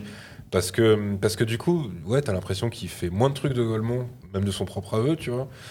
Euh, du coup, t'as l'impression qu'il s'amuse un peu moins. Euh, t'as- et lui, il m'avait dit, il m'avait dit, mais après, euh, j'ai euh, un public en gros de puristes qui veut des morceaux comme euh, Où sont tes poteaux. J'ai euh, des mecs qui veulent le Niro freestyler qui s'éclate. Et j'ai des mecs qui veulent que la rue, la rue, la rue, la rue, la rue, tu vois. Donc, donc voilà, lui, il était, un peu dans, dans ce questionnement-là. Et du coup, c'est vrai que nous, à l'époque, on, on attendait, alors pas en termes de couleur musicale, parce que c'est très différent ce qu'ils ce qu'ils font, mais on attendait l'équivalent de l'impact euh, du- de l'album de Caris, version Oui, oui, tout Ouais. à fait. Ouais, ouais, bah oui. sans, sans coller musicalement, parce que c'est Mmh. deux Non, personnalités musicales Ouais, différentes. mais avec Et c'est vrai que tu l'as pas, en fait, sur Non. ce truc-là. Donc voilà, moi, c'était ça, c'était juste ça ma frustration, en fait. Voilà. Très bien. Et euh, après, j'ai respecté le fait que euh, il invite euh, Koro et Nino B, euh, bah, qu'il leur lâche un morceau. hein, Ouais, carrément. carrément. Voilà. Mais c'est pareil. Il y a hein, toujours sur eu ce truc-là, de toute façon. C'est euh, ça. Même Mais c'est pareil les- sur, sur paraplégique, tu vois, quand il fait pas de blé. Euh, et. euh, ah merde, je sais plus. Il en a, il en a un autre. Pas de blé, c'est avec un mec qui s'appelle euh, Mice, un truc comme ça. Mais- M-A-Y-S. Même de toute façon, là, sur album, sur le dernier, euh, tu vois, sur le, parce que là, il fait, des, il fait plusieurs EP Ouais, dans l'année. Là, il y a quatre solos. Il y a un morceau de Scarla LR sur le premier. Sur le deuxième, qui est pas encore sorti au moment où on enregistre, pareil, il y a aussi un solo d'un jeune artiste. Donc, en fait, il a toujours ce truc-là aussi de. Ouais, ouais. de- Ouais, il a un truc d'entrepreneur aussi. Ouais, euh, voilà. ouais. De fou. Ah non, excuse-moi, c'était Koro sur euh, Pas de blé. Et sur un autre, c'est Tout ça pour un quoi? Là, il en a Ah un ouais, autre ouais. que j'ai que j'ai plus jamais retrouvé d'ailleurs euh, chez lui en featuring. Donc ouais. On classe? Vas-y. Yes. Allez. Allez Euh, Moi, j'ai, moi, je vous dis, j'ai Corleone en point de référence. Ah ouais? Ah, Pour le coup, c'est différent quand même. Non, mais je veux dire, euh, je le, mets, je le mettrai pas au-dessus de Corleone, parce que Corleone Ah est, un, ouais. est un blockbuster réussi pour moi. Donc je le mets en 61. Corleone est trop bas, déjà. non, mais franchement. Ok. 61. Après, on reparlera de Niro, je pense, euh, Non, avec oui, un autre oui, projet. oui. Mais je suis content que t'aimes Stupéfiant, parce que moi j'adore Stupéfiant. Trouve Stupéfiant, c'est de la violence pure. C'est magnifique. On parle pas beaucoup de ce truc. Cantona, je l'écoute tous les matins. Passez une bonne journée. Putain, tu passes des matins bizarres. Ah oui. Moi, je le mets. C'est compliqué là. Oh, je, je sèche un peu. Euh, 56e Ok. Non, non, non, non, non. Non Attendez, attendez. Oh là là. Qu'est-ce que je fais là Oh là là. Bah là, de toute façon, là, c'est, Oh là là, là je crois qu'on arrive à un moment où l'émission Ah, n'a ils- plus grand ils m'ont sens. fait un hein. embouteillage avec leur naps là, purée. Oh là là. Ça va pas aller Et tout le Naps, monde déjà. fait. la. FC Naps, on est là, on tient. Oh purée. Moi, je le mets juste derrière, si tu veux savoir, en 1553. 53. Et bah je le mets. Euh... Oh purée, ça me bloque. Je le mets 52e, je m'en fous, juste pour le principe. Ah ouais, ok. Ouais. Ok. Eh bah ouais. Non, mais il y a des Eh camps bah qui se ouais, forment. ouais. Il y a des camps qui se forment. Le kickage versus la rapta. Ok, pas de problème. Chacun Moi, son style. camp. Alors Ah qu'en oui. plus, Niro, si on avait pris paraplégique, il pouvait faire les deux en même temps. Exactement, Ouais, c'est ouais. ça qui était fort. Putain, c'était beau. Euh, Vas-y, moi je vais le mettre en 54. C'est-à-dire devant la section, derrière. 55e tour rond. Et ben voilà. Ok. Devant Bisson à Bisson, ça n'a aucun sens. ok, très bien. Et c'est l'heure Jingle, s'il vous plaît On met le casque, on veut l'entendre.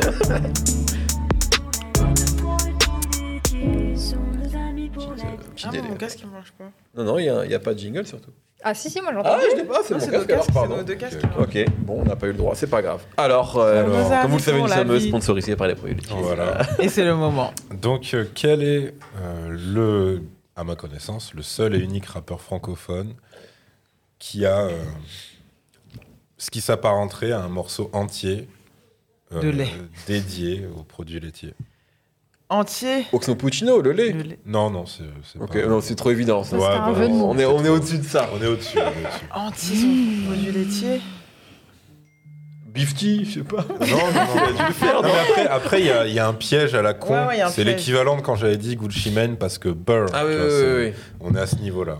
Oh. Ouais. Oh là là. Ah, ouais, bah, c'est Ce une qui- peut- ta blague. Non, ce qui peut vous aider, c'est que c'est. euh, euh, attends. Oui, ta c'est quelqu'un quelqu'un dont on a parlé dans, dans la session d'aujourd'hui. Oh. Ah, bon bah. euh, c'est euh, c'est Niro ou. Ou Rof C'est Rof? Ça doit être Rof. Alors, c'est rough, mais pourquoi? Ah putain, Rof, qu'est-ce qu'il a fait? Faut trouver la blague. En sachant, que- rappelez-vous, tout à l'heure, j'ai eu du mal à le retrouver. Ça, ça peut être un indice. euh. T'as eu du mal à retrouver quoi Ah oui, le truc. euh, Ah oui, le truc, il voit pas du tout. Non, mais. Ah ouais. non, mais je veux dire, il a eu du mal à trouver. Bon, bref. Je- franchement, je sais pas. là. Bah donc, c'est euh, le. Enfin, j'allais dire le morceau caché. Donc, ce n'est pas un morceau, c'est une interlude, puisque Roth est- a Interlude été. chinoise. Alors, non, mais c'est le même principe. Mais Roth a été quand même le, le roi des interludes Mm. rigolotes. Ouais, ouais, ouais, exact, exact. Et dans un double album, il me semble que c'était au-delà de mes limites, euh, il y a ce qu'on appelle l'interlude yaourt. Ah, mais oui. Ou, alors pourquoi l'interlude Non, yaourt? Yerim, t'es chiant.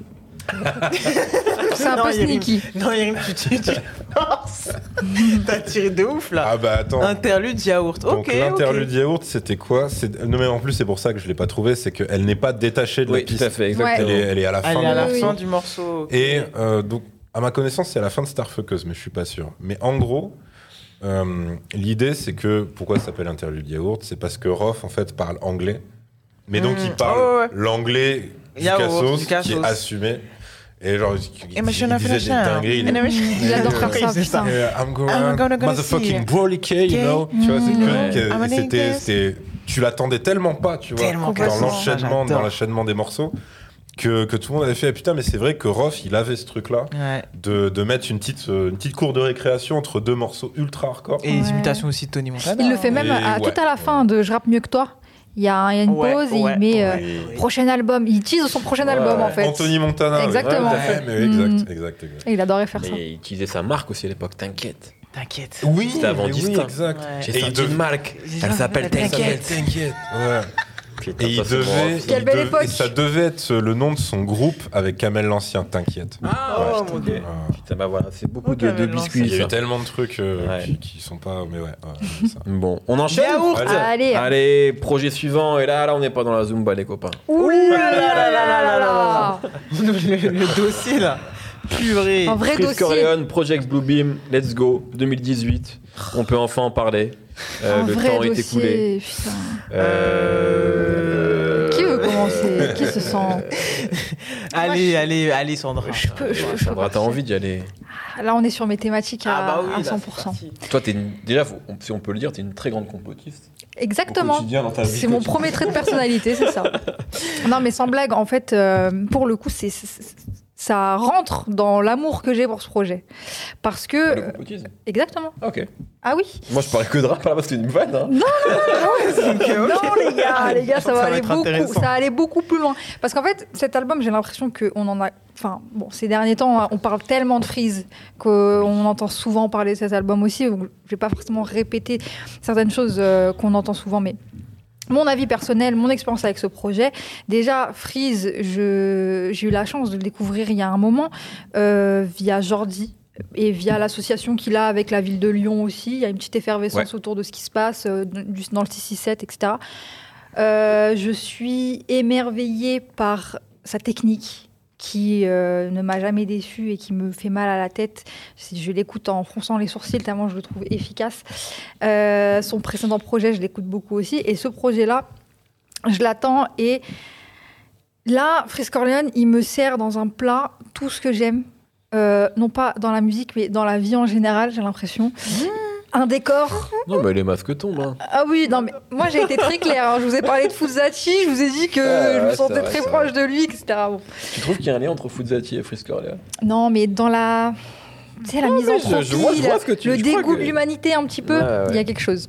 Mais en tout cas, ouais, c'est un projet qui rassemble beaucoup de choses euh, que, que j'aime beaucoup. Donc, évidemment, le rap très technique, euh, des prods que je trouve, pour le coup, très hum, sombres, mais en même temps qui apportent quelque chose de différent par rapport à ce que j'ai l'habitude d'entendre dans le rap mainstream, entre guillemets, parce que moi, j'associe Freeze à du rap alternatif, pas alternatif, mais underground, on va Ouais, dire. En tout cas, au moment où ce projet sort, euh, clairement. hein. Exactement. Donc là, je suis très contente de- de- d'entendre un, un projet que je trouve bien réalisé quand même. Euh, il passera à un autre niveau supérieur ensuite, mais ce projet, je le trouve déjà très bien produit. Euh, et l'univers, tout l'univers Chris Corleone, que je trouve très cohérent et, euh, et qui me parle parce que il y a tout un thème, il arrive avec tout un thème et je suis à propos d'esthétisme aussi. Donc certes, la technique me parle, évidemment, j'écoute le rap par- parce que ça rappe bien, parce que les prods sont bonnes, etc. Mais quand on vient avec un univers, là, j'adhère beaucoup plus. Euh, donc c'est ténébreux, c'est sombre, c'est euh, des thématiques. Oui, effectivement, le complotisme, le l'espèce de dégoût pour toute forme de représentation du pouvoir et les références, les, innombrables références à, à des histoires sombres, à des histoires cachées, etc. Moi, ça me parle parce que euh, je fais partie de ces gens qui ont été euh, éduqués avec Internet et avec le sombre Internet, le deep web. euh, Hmm. et bien évidemment. Ah oui, non, on a poncé, euh, on a poncé le, les, Tu as fini YouTube, tu as fini Google. on a totalement fini tout ça. On a fini tout ça et on a l'impression de savoir plein de choses par rapport aux autres. J'ai essayé d'un peu chan- changer ce truc-là parce que sinon j'aurais fini comme Corleone, donc sûrement avec énormément de drogue. Euh, j'ai essayé de m'en sortir, mais j'ai ce, ce- Hmm. je me sens proche de de cette génération-là. Je suis cette, totalement de cette génération qui est entre ce qu'on nous a appris, ce que ce qu'on nous apprend à l'école et une espèce de découverte d'un monde à part. De, en fait, ça s'est pas vraiment passé comme ça. Et euh, ce que je trouve très intéressant avec Freeze, c'est euh, il y a l'univers qui est très pop culture aussi, parce que ces références, elles sont aussi, euh, bah, c'est Batman, c'est beaucoup de séries très populaires, des films très populaires. Il y a le, le côté complotiste. Il y a aussi un côté euh, dont qu'on caricature un petit peu parce que c'est souvent sur les phases problématiques qu'on va les, les retenir, mais ça parle d'histoire aussi. Euh, ça parle de lui parce que lui, il a vécu du coup entre la France et le Sénégal, donc il a euh, Et le Canada, d'où euh, d'où les anglicismes et la mauvaise conjugaison. Mais ouais. Exactement. D'où- ouais, les, les formules grammaticales qui se permettent, qui peuvent un peu nous choquer, mais effectivement, c'est, ça vient de, de- des anglicismes. Mais cette double culture, en tout cas, et c'est. Pour moi, c'est propre à ma génération de remettre en question ce qu'on nous a toujours appris, en fait. Donc, c'est pour ça que je me sens très proche de, lui et de son discours. Et que.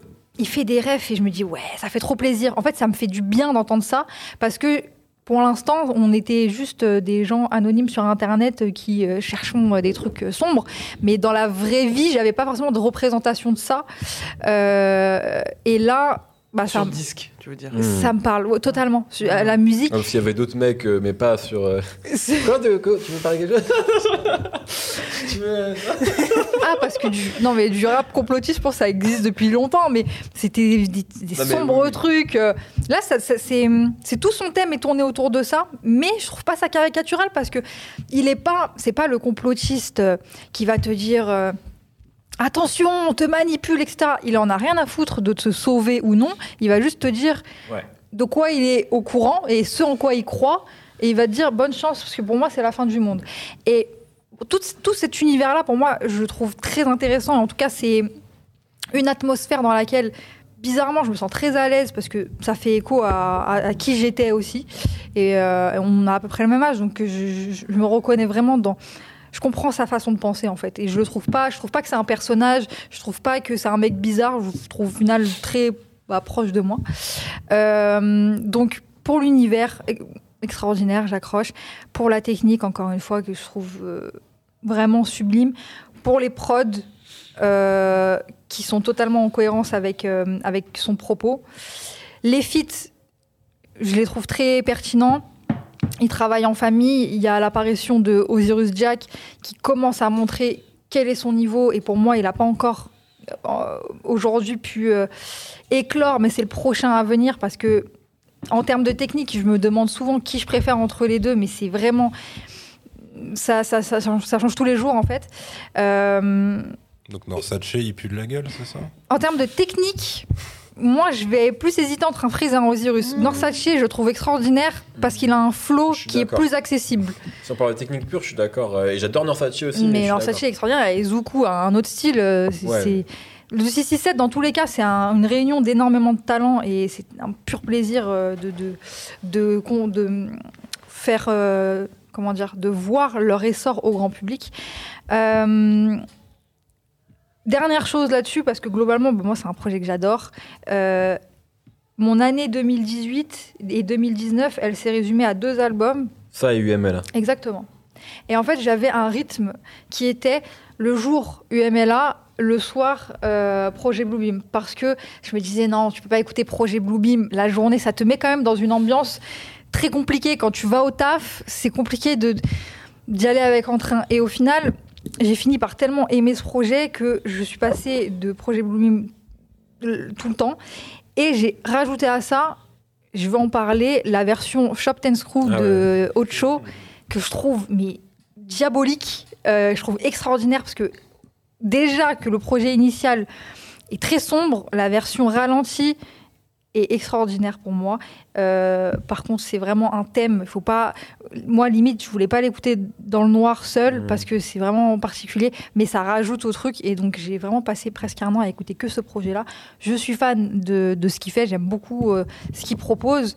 Et je trouve que c'est un album très important euh, dans sa carrière et même dans le rap français. Je pense qu'il va commencer à prendre un- un- une place importante.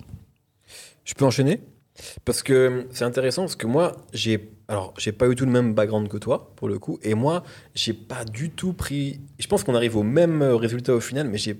Alors, j'aime Freeze pour la forme et beaucoup moins pour le fond. C'est pas que j'aime pas son fond, c'est qu'en fait, ça m'intéresse pas plus que ça. C'est-à-dire que, Mais comme tout le rap, moi, globalement, j'ai toujours cette distance avec le rap et j'en ai déjà parlé, mais c'est la forme a- avant le fond. C'est un truc qu'on peut me reprocher d'ailleurs. Mais euh, ce qui va m'intéresser chez Freeze, c'est peu importe ce qu'il dit, c'est est-ce qu'il le dit bien? Et là, pour le coup, il le dit extraordinairement bien. Mais pour le coup, j'ai aucune accroche avec euh, Les ce thématiques. que, euh, ce que j'entreaperçois de Freeze en tant que mec en, en ce qu'il croit. Enfin, c'est pas que j'ai aucune accroche, il y a plein de trucs qu'il dit en fait, ça me parlait, mais aussi plein de trucs où ça me passe au-dessus, pour être très honnête. Donc c'est pas hum, tout ce truc-là, etc. euh, c'est pas ce qui m'a euh, intéressé chez lui. Moi, quand je le découvre sur euh, un peu avant, FDT ouais, avec Madara, etc. Mhm. C'est le rap, c'est-à-dire c'est la technique, et c'est j'ai l'impression de capter toutes ses rêves. Euh, et puis j'ai l'impression de voir un mec qui, arrive avec autre chose. C'est-à-dire que, un peu comme ce que me disait SH en interview, il me dit que quand je, découvre Freeze, je découvre une autre manière d'écrire. Et en fait, c'est exactement ce ce que j'ai pris avec Project Bluebeam, surtout parce que c'est le premier, quand même, projet que je saigne de, de Freeze. Et moi, je te rejoins, c'est que moi, mon top 2018, c'était ça. Enfin, c'était Alpha One et Project Bluebeam. Mais au final, je crois que j'ai peut-être plus écouté celui-ci. Euh, parce qu'il a une replay value qui est assez Mhm. évidente, parce qu'il est court aussi. Déjà, moi, spoiler, pour moi, ça, c'est le meilleur projet de Freeze pour le moment. Mhm. Euh, parce qu'on peut-être qu'on parlera de la menace fantôme un jour, mais la menace fantôme qui est un très bon album que je saigne à fond, mais qui est pour moi trop long. Euh, et, et avec des feats qui sont pas toujours, même si c'est, il y a des trucs qui sont symboliques, etc., qui sont cool, et des trucs qui sont pas forcément à son niveau à lui. Ouais. Et, et je trouve aussi que le problème de, projet, de la menace fantôme, c'est Freeze qui est beaucoup trop chaud. Ah, tu commences avec coup, ça derrière. euh, ouais, il y a un truc parfois presque déceptif, c'est un mot un peu fort, mais bon, bref, c'est un autre sujet. Ouais. Là, ce projet-là, pour moi, c'est un long morceau. Il y a un truc très homogène, euh, très, très, très, très cohérent, même si c'est pas les mêmes producteurs, etc. Mais euh, pour moi, tout est. c'est presque, c'est presque la meilleure carte de visite euh, de Freeze. Il y a tout son univers qui est dedans. En termes de rap, c'est phénoménal. Moi, franchement, pour moi, c'est. euh, c'est sûrement à son niveau un classique, c'est-à-dire dans le côté, dans ce que tu parlais de rap underground, etc. Je pense que l'impact de ce projet-là, il est énorme. Énorme, Je pense que le succès de la menace fantôme, c'est Sadek qui m'avait dit ça une fois. Il m'avait dit, pour moi, la première semaine d'un mec, c'est ce qu'il a réussi à, à comment dire, à acquérir du, depuis le projet précédent. C'est-à-dire qu'en fait, tout le travail qu'il a fait, En etc., amont. en, en amont sur le projet. Et pour moi, si la menace fantôme a autant marché, c'est d'accord, le projet il est bien, mais aussi parce qu'en fait, Project Bluebeam, ça a permis de Bien semer sûr. des graines et de Ça a réunir validé plein de choses, énormément déjà. gens. Mm, mm. Et, et franchement, au moment, Nifa, on se parlait euh, hier en off, tu me disais que tu réécoutais le No Fun qu'on avait fait à l'époque sur Project Bluebeam, et quand on en parle, on parle de Freeze parce que nous, on est excités par Freeze, mais on se dit que c'est de niche et que ça ne marchera jamais. Ah, j'avais le même ressenti. hein. définitif. Hein. Mm. C'est-à-dire qu'en mode, c'est Non, mort. mais, euh, c'était C'est- ouf parce que vous. et moi, je, je- je- quand je réécoute ce- ce- ce- cette émission, j'étais pareil à ce moment-là. C'est-à-dire Mm. que je me pose même pas la question. Ouais, ouais, ouais. C'est-à-dire qu'on n'est pas en train de dire. Vous pensez que. Non. Alors que PNL, on se posait la question. Ouais, ouais, Est-ce que ouais. vous pensez que ça pourrait marcher Oui, parce que Là, quand vous discutez à ce moment-là, en 2018, vous vous posez pas cette question. Genre, ah, on Il- a un nouveau petit ailleurs. gars qu'on Ouais, aime ouais, bien, Il est la ailleurs. Et puis ça en va- plus, même, il, il va sortir des albums jusqu'au boutiste dans Voilà. son truc que tu te dis pas que ça Vous ne l'envisagez pas. platine là. Voilà. C'est fou. Et après, bon, on pourra reparler un jour de. Bon, on a un peu parlé d'ailleurs à la place, euh, tous les trois, notamment sur euh, comment l'année 2020 elle a un Ouais, peu changé ouais. les choses pour euh, ces projets de niche, etc. Ouais. Mais euh, voilà. Et, et puis, euh, les- les- c'est important de parler des prods aussi parce que le taf de Flemme il est chambé. Il va aussi chercher Cash Money IP qui est un- maintenant un producteur américain, enfin qui bosse aux États-Unis, etc. et qui est un gros euh, type beater, si Ouais. on peut, si on peut dire comme ça. Euh, mais voilà, pour moi, franchement, moi ça fait partie de. Franchement, je trouve que quand tu écoutes du rap depuis longtemps, sans faire l'ancien, mais c'est normal aussi, c'est comme au cinéma, c'est comme euh, dans le sport. Je pense que euh, c'est rare que tu sois encore impressionné par. euh, vraiment impressionné par quelqu'un. oui, oui. Parce qu'il y a des schémas, il y a des Ah, de trucs, fou, tu vois, ouais, et que c'est normal. Il y a hein. plein de bons rappeurs, et tous les jours on en découvre. Surtout maintenant, tout le monde rappe bien, Ouais. globalement, par rapport à, il y a une époque.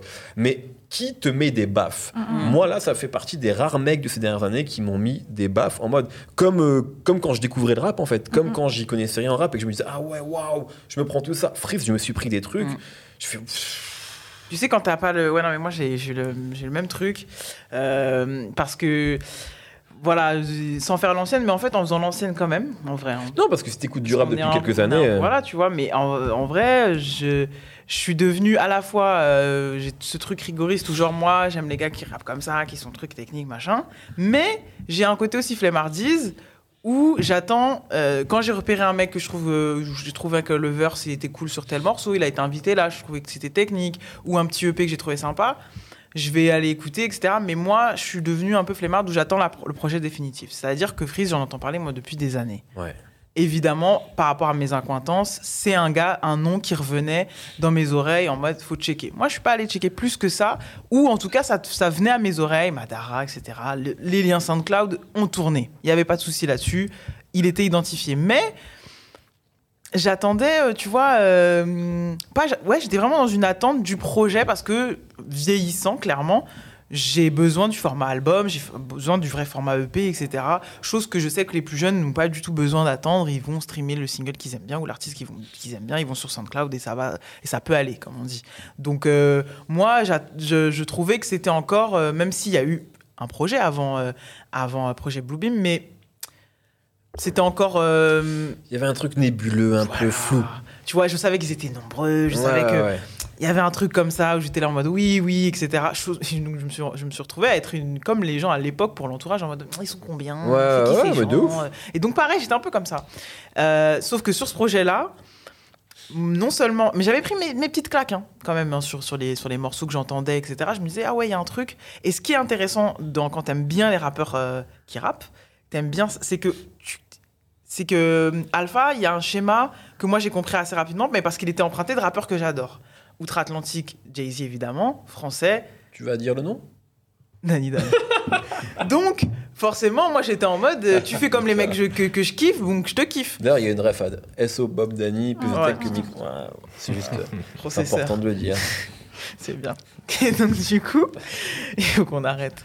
Et donc, du coup, j'étais en mode Ah, tiens, j'arrive pas à comprendre d'où, à quoi ça fait référence. Même si je connais les exercices de style euh, simples comme euh, les comparaisons, comme, comme, comme ça. J'ai plein de rappeurs que, j'adore qui le font, et même euh, de, la, génération old school et tout. Ça, c'est un, procédé qui est, plutôt basique. Mais il y avait une sorte de musique. C'est-à-dire qu'au début, tu comprends pas les schémas de rime, mais t'entends une musique quand t'écoutes Freeze pour les premières, dans les premières fois. euh, une sorte de comme comme c'est une courbe comme ça que tu captes un motif en fait Mm. que tu captes et tout et c'est pour ça d'ailleurs qu'on va on- parfois on peut se plaindre en disant que c'est toujours la même chose sans doute mais quand t'as capté le motif quand t'as capté le genre le, le- Tu t'amuses.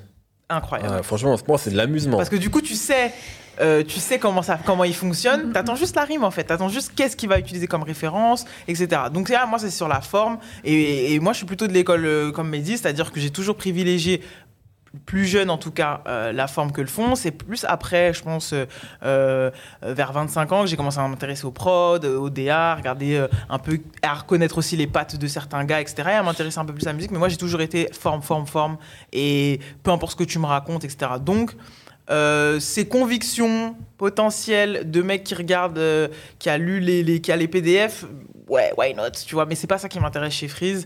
J'étais plus en mode, ok, c'est son, c'est son, c'est son dos, c'est son problème, c'est entre guillemets, c'est sa guerre, tu vois. Mais moi, j'étais surtout sur la forme.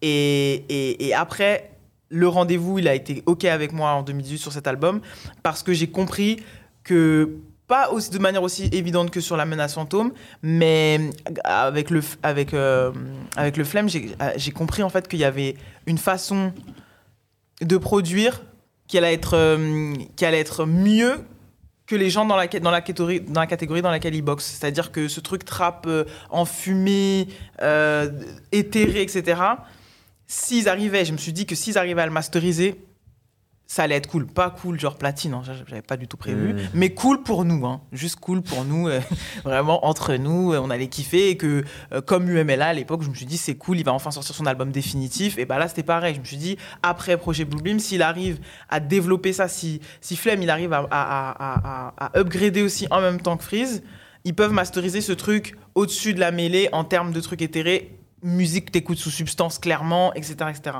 donc euh, moi j'aime bien cette cohérence. Moi j'aime bien le fait que ce soit 13 titres que ça s'écoute en une fois limite parce qu'il y a une sorte de lien entre les, les, les, les 13 morceaux. Après ce qui va me manquer bah ça rejoint ce que je dis tout ce que j'ai dit en début euh, au tout début c'est à dire que comme moi j'aime le côté euh, flyness j'aime la coolitude j'aime les mecs Ah ouais, là, c'est pas. moi, j'ai- Il est pas jiggy. il est pas jiggy. non. voilà Ouais. Non, mais c'est intéressant ce que tu dis parce que et ça c'est vraiment la plupart personnel des grands kickers, ils sont jiggy, ils sont cool un peu.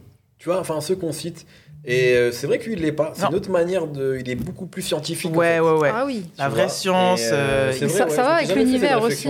C'est ça, c'est le seul truc, euh, du coup, qui, comme, comme tu l'as dit, hein, voilà, euh, je vais, je vais l'écouter dans, dans- dans un certain contexte. Mm, mm, c'est mm. clair que euh, je peux comprendre qu'en 2018, t'écoutais Alpha le jour. Et, et, et moi, j'ai toujours dit, d'ailleurs, très, très- dès le début, un peu, je leur disais que, que Freeze était le jumeau maléfique. Je lui disais, c'est ton jumeau maléfique, tu vois. C'est, c'est, le, c'est euh, déjà qu'il y a ce côté un peu euh, renfermé sur lui-même chez Alpha, euh, un peu autiste, lé- légèrement en tout cas, mais qui peut être jiggy parce que ses refs et la façon dont il respire. Bien sûr. Donc, il va placer le, le, le Denzel. J'ai réécouté Wake Up ce matin.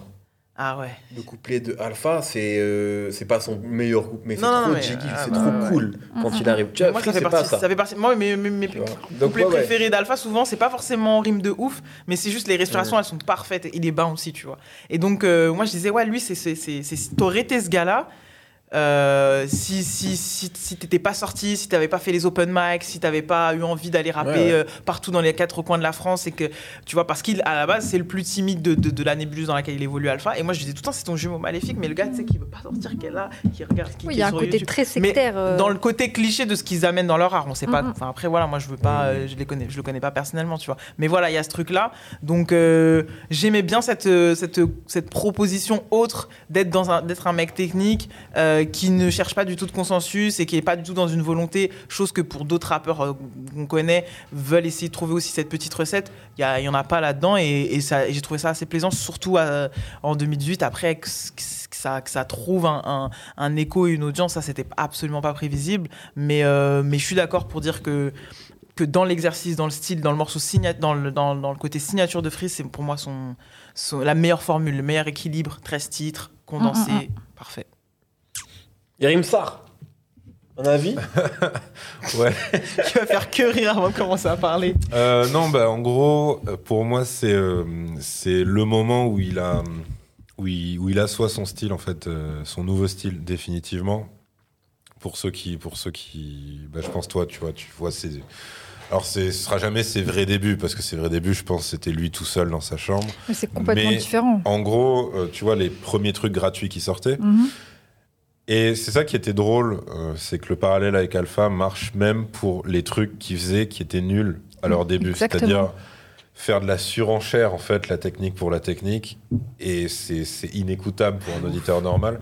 Et pour, pour vous rendre compte de ça, parce que ça veut pas dire qu'il rappait mal avant, c'est juste que quand t'es euh, quand t'es bousillé de rap, parce que Freeze c'est ça, hein, c'est c'est un bousillé de rap. Après il y a d'autres trucs qui, qui rentrent en compte et on va y venir euh, juste après, mais c'est un geek du rap, tu vois, de base. Ouais. Et lui, euh, pour vraiment voir son évolution, faut juste, je pense, que ça doit être un des plus faciles euh, euh, à trouver, même sur YouTube, un truc qui s'appelle juste Meurtri- meurtrier au micro, je pense. Uniquement ça. Est-ce que attends, est-ce que c'est un autre titre? Non, voilà. C'était l'époque où il s'appelait El Freeze. Donc c'était meurtrier au micro. D'ailleurs, pour la petite histoire, le premier commentaire, c'était un mec qui a 9 ans qui lui dit J'avoue, man, t'as du swag, sérieux, tu mérites mieux, mec. Donc, Man, T'as du swag. et mec Mec. à la fin. Ouais, ouais. Mais au final, il a été exaucé. Oui. Mais, euh, mais donc voilà, et c'était, il se laissait pas respirer. Il, dé- il faisait que Mmh. débiter, il y avait que de la multi partout. Alors pour le coup, il avait rien à raconter du tout, Ouais. parce qu'il avait ni le côté. euh, si allez, il, il faisait des allusions au bled, mais je veux dire voilà, c'était ni original ni quoi. Il Mm. avait, il avait pas sa science des comparaisons. Il avait, il avait juste la forme en fait, et rien d'autre. Et sa forme, elle était déjà très laborieuse. Et en gros, euh, là, alors c'est, ça allait progressivement, mais particulièrement sur Bluebeam, c'est l'aboutissement de son cheminement en tant que rappeur, où tu as ce truc de non, en fait, moi, ma force, c'est je vais être euh, nonchalant, et en fait, je vais me forcer, entre guillemets, à arrêter de justement de chercher la multi et, et de me dire, bah, en fait, je vais être tellement nonchalant que je vais faire rimer trois fois le même mot, juste Mm. en changeant le sens Ouais. du mot à chaque, à chaque fin de mesure. Et euh, il va et surtout le jeu sur les silences. C'est-à-dire que là, c'est un mec qui prend les instrus et qui se laisse vraiment du temps dessus. Euh, et c'est pas du temps en plus avec un excité derrière qui va gueuler en disant genre limite euh, là j'ai sorti la punchline de l'année donc faites du bruit parce que t'en as le- leur utilisation des silences malheureusement c'est ça. Et genre ils vont accentuer leur voix en fin de mesure. Ah regardez j'ai dit une dinguerie. Non lui c'est pas ça du tout. Lui Ah c'est juste je rappe je suis un robot, j'ai aucune émotion, parce qu'il y y a ça aussi qui a, qui a vachement pris le pas par rapport à ses débuts. Donc moi, c'est ça que je me prends en premier sur Bluebeam, même si c'est pas arrivé d'un seul coup, comme j'ai dit, c'est un, un cheminement. Tu peux, bah en fait, c'est simple, il faut remonter ses projets. Et euh, il y a aussi euh, la, même, euh, la même évolution en termes de prod, c'est-à-dire que là, il arrive quand même à, à avoir une couleur qui est super unie, parce que évidemment, avant, c'était un peu moins le cas. Et alors, à ses débuts, bah, c'était juste un mec qui kickait toutes les phases B. toutes les phases B du monde, hein, Mhm. concrètement. euh, ce que j'ai cité, Meurtrier au micro, c'était euh, une instru très très classique new-yorkaise. Je suis désolé, j'ai plus le nom. Je l'ai en tête, mais c'est vraiment classe. Je crois que c'était un truc de Big Daddy Kane, carrément. Donc euh, vraiment, tu peux pas faire plus New York classique et tout. Et euh, et, et là, là entre entre Flemme, entre Congo Bill et surtout juste la, parce qu'ils sont pas que deux. Puis lui-même coprod aussi euh, souvent des fois. Il il a vraiment ce qui va devenir sa couleur, y compris sur LMF. Alors on peut dire qu'il y avait beaucoup moins le côté UK Drill, et c'est normal, c'était moins, euh, ça avait moins envahi la France euh, en, début 2018, mais il a ce truc d'univers, comme tu dis, tu vois, très fermé, sombre, et, euh, qui, bah, qui se marie avec sa voix, son interprétation, son flow, et ses textes. Alors après, par contre, ces textes, ça c'est marrant, c'est que il y a plein de gens euh, qui, qui ont dit qu'en fait, justement, ces phases euh, les plus problématiques par rapport au feu, c'était euh, sur Bluebeam, mais en fait, pas du tout. Non, sur celle... En fait, c'est encore avant. Et vu que c'est un Vislar, c'est beaucoup sur ses collaborations, en fait. Donc, euh, ça, c'est, ça a toujours été. Ça a toujours été la technique des rappeurs, même un cynique à l'époque, quand il devait insulter euh, genre la mère de Sarkozy, il attendait qu'on l'appelle pour une mixtape. Mais sur son propre album, il le faisait pas, tu vois. Et euh, parce qu'en fait, sur celui-là, alors moi je veux bien après, t'as la face sur Rothschild et Rockefeller, mais moi je prends plus ça comme un truc euh, anti-riche et Ouais, ouais, ça. Euh, les trucs sur Israël, euh, bah, déjà je détesterais vivre dans un monde où tu es obligé d'être antisémite pour critiquer Israël. Et après, il reste. Et après, par contre, tu as effectivement les phases ego trip. Genre, ouais, je suis euh, comme Hitler dans les années 30 et tout. Et là, en fait, c'est ça qui est drôle, c'est que tu t'aperçois que pour lui, alors je pense que ça le fait marrer d'être provoque là-dessus, parce que bah, il, a, il a un côté con. Mais par contre, tu sens que pour lui, c'est du remplissage de fou. Mm. C'est vraiment un truc de gros gamin nul. Et, euh, et que pour lui, je pense que c'est vraiment. Tu vois, je pense que euh, c'est masqué dans sa parodie qu'il avait dit. Il rappe comme un historique internet d'un mec bizarre. Lui, tu sens qu'il est, tu sens qu'il est biberonné au-delà d'internet. Même si je pense que ça, ça va de pair avec, avec sa culture, mais tu vois, il a le côté geek du rap et il a le côté euh, geek de la pop culture. Parce que autant il va sortir des références complotistes, il va sortir des trucs qui parfois sont nuls à chier, et autant il va aussi mélanger ça avec Star Wars, Harry Potter, Mm. du jeu vidéo, du basket de haut niveau, Du manga du beaucoup. foot, Ouais, du manga. C'est en fait c'est ça, tu vois. Mm. C'est euh, donc euh, donc moi euh, c'est surtout euh, en fait c'est surtout la définition de son univers que je me suis pris sur Bluebeam. Mm. Mm. Euh, et pas du tout le côté, je t'avoue, pas du tout le côté provoque en fait, y Mm. compris sur, sur les thèmes les plus brûlants et tout, que ce soit par rapport à Israël ou par est- rapport à une Ouais. communauté Il et est tout. pas dans la provocation. Il est en fait, euh, bah, c'est-à-dire pour moi, il, il a été euh, sur le sur le sur le RF de la Shoah et quand il Mm. fait le remix Mm. sur RF des bips. Et en fait, euh, tout le reste, tu sens que c'est vraiment juste un mec qui aime le rap, voire qui adore le rap, qui a pas non plus, qui a voire zéro truc personnel à te dire, zéro truc à te raconter, et qu'en fait il compense euh, ce qui pourrait être un vide pour d'autres gens moins inspirés par euh, je vais parler de tout ce que je vois dans le monde, euh, Ouais. télé, info, truc, donc le côté complot, le côté machin. Et Et- parce que pareil, hein, le, le truc de Luc Ferry en intro de Sacrifice de masse, Ouais. Ah là là. il faut connaître l'interview de base. sûr. En gros, Ouais. je pense t'as Freeze et t'as euh, les mecs de Dava. et après, t'as juste les complotistes durs. Augustin, Augustin Sacha. et Sacha. les légendes. J'ai été collègue de Sacha Béard. Quoi? Ah ouais.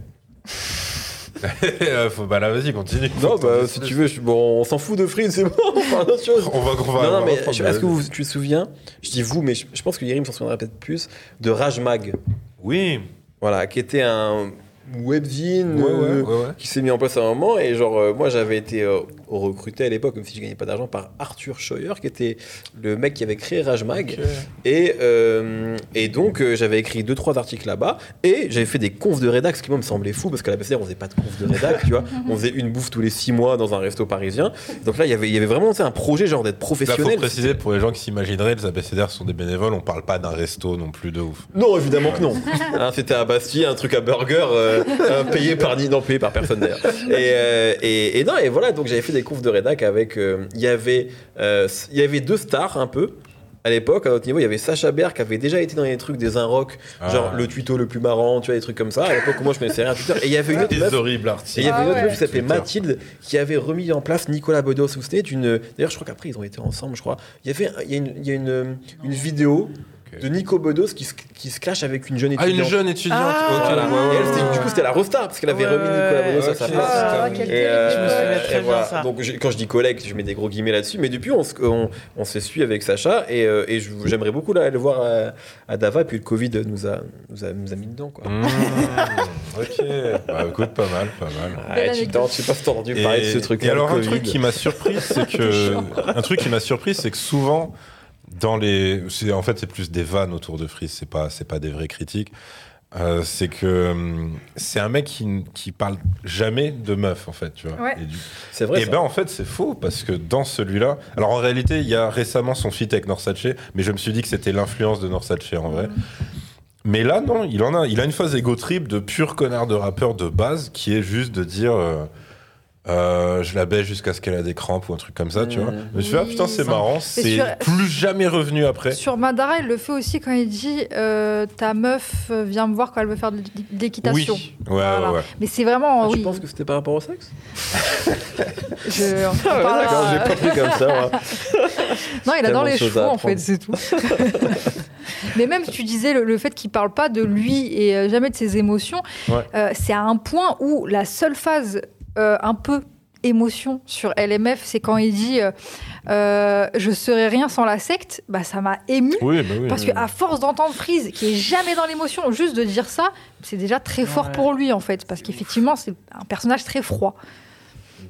Est-ce qu'on classe Parce qu'en fait, on, arrive ouais, ouais, bientôt 19h, on a encore un album euh, à. Donc il faut qu'on parle. Yep. Euh, alors, classement donc, de Project Bluebeam. Moi c'est haut. Ouais, moi ça va être. Moi, haut, moi, pour moi, c'est classique. hein. C'est classique. euh, Moi, j'aime Ouais, parce que c'est le bon format pour lui. À la Ouais. limite, je te dirais, j'aurais fusionné ce que j'ai dans LMF et que j'ai pas dans Bluebeam, à savoir les feats où tu sens que c'est les feats qui le tiennent à cœur. C'est-à-dire que là, tu as juste le feat familial de rigueur avec Osiris. Là où dans LMF, tu as ces modèles du rap, en fait, tu Je vois. suis curieuse de voir où tu vas le mettre. toi. Moi, je vais le mettre en 14e. Ah ouais Je mets. Ouais, Devant les sages-pots. je- ouais, ouais. Ah, ouais, merde, tu me fais chier. tu mets Zoxy devant. Ouais, parce que. En fait, je réfléchis. Il y aura un moment, on va parler jusqu'à l'amour des sages. Devant, qu'est-ce qui fait marcher les sages Ouais, je le mets devant Qu'est-ce qui fait marcher les sages parce que c'est en vrai, il- je le trouve plus parfait celui-ci, plus épuré. Euh, sur Qu'est-ce qui fait marcher les sages, il y a des couplets qui sont moins bons, tout le monde n'est pas au même niveau dans le groupe. Euh, donc ouais, je mets quand même le premier solo de Zoxy devant et encore en vrai. En vrai encore, franchement. euh, En fait, je, je le mets, je mets Zoxy devant par amour et respect et déférence envers Zox. Mais tu vois, je sais pas si je suis honnête, je sais pas si je le mets pas au-dessus en vrai.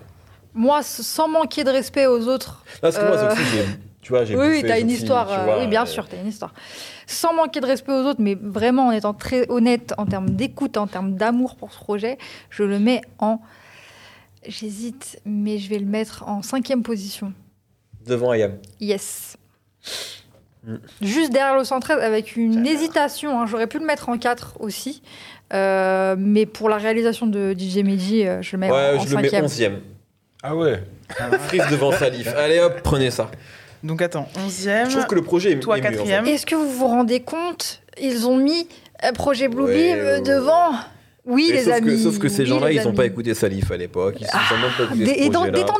Détendez-vous Vraiment, détendez-vous. Calmez-vous. Par avance. Ouais, je suis Encore. énervé, ouais. ils sont déjà Ouais, énervés. D'ailleurs, je vais me resservir un verre de vin. Attendez, donc du coup, 11e.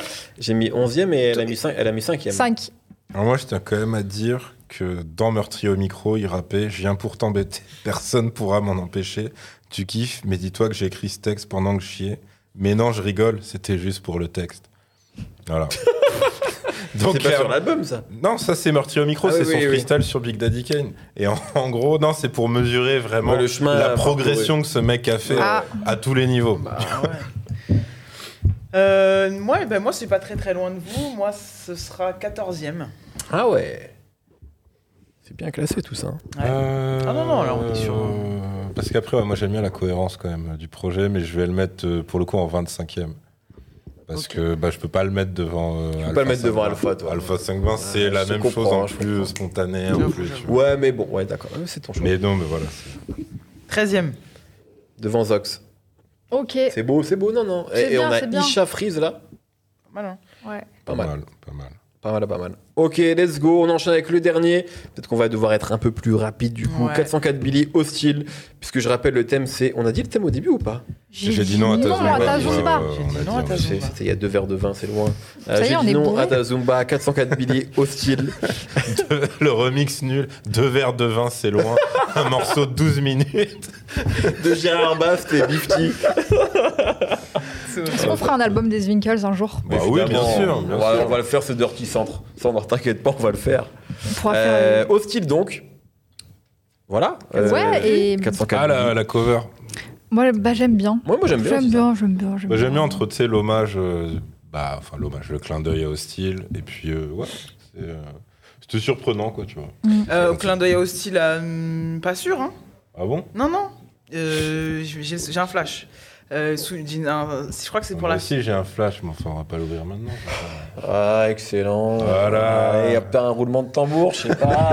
C'est quoi patte Le Guen La merde. On va avoir une console bientôt avec des jingles. Et, euh, Voilà. mais ouais, non, il dit, on, on lui pose la question, je sais pas qui, mais quelqu'un lui pose la question euh, si c'est un clin d'œil à Hostile, à Hostile le label, et en fait, non. Hostile D'accord. parce que c'est un mec hostile. Alors, Voilà. moi, moi, je pensais euh, pas au label, pour le coup, mais vraiment... Même au compile, non, non, même Non, pas. pas du ni les compiles, ni le label, ni rien. Bah, du coup, je trouve la cover vraiment à chier. ouais. Voilà. Mec aigri. Alors 404 Billy, pour qu'on soit efficace et rapide, euh, mec de 900. Billy Lebel. 900, Ouais, ouais. Billy Lebel, comme.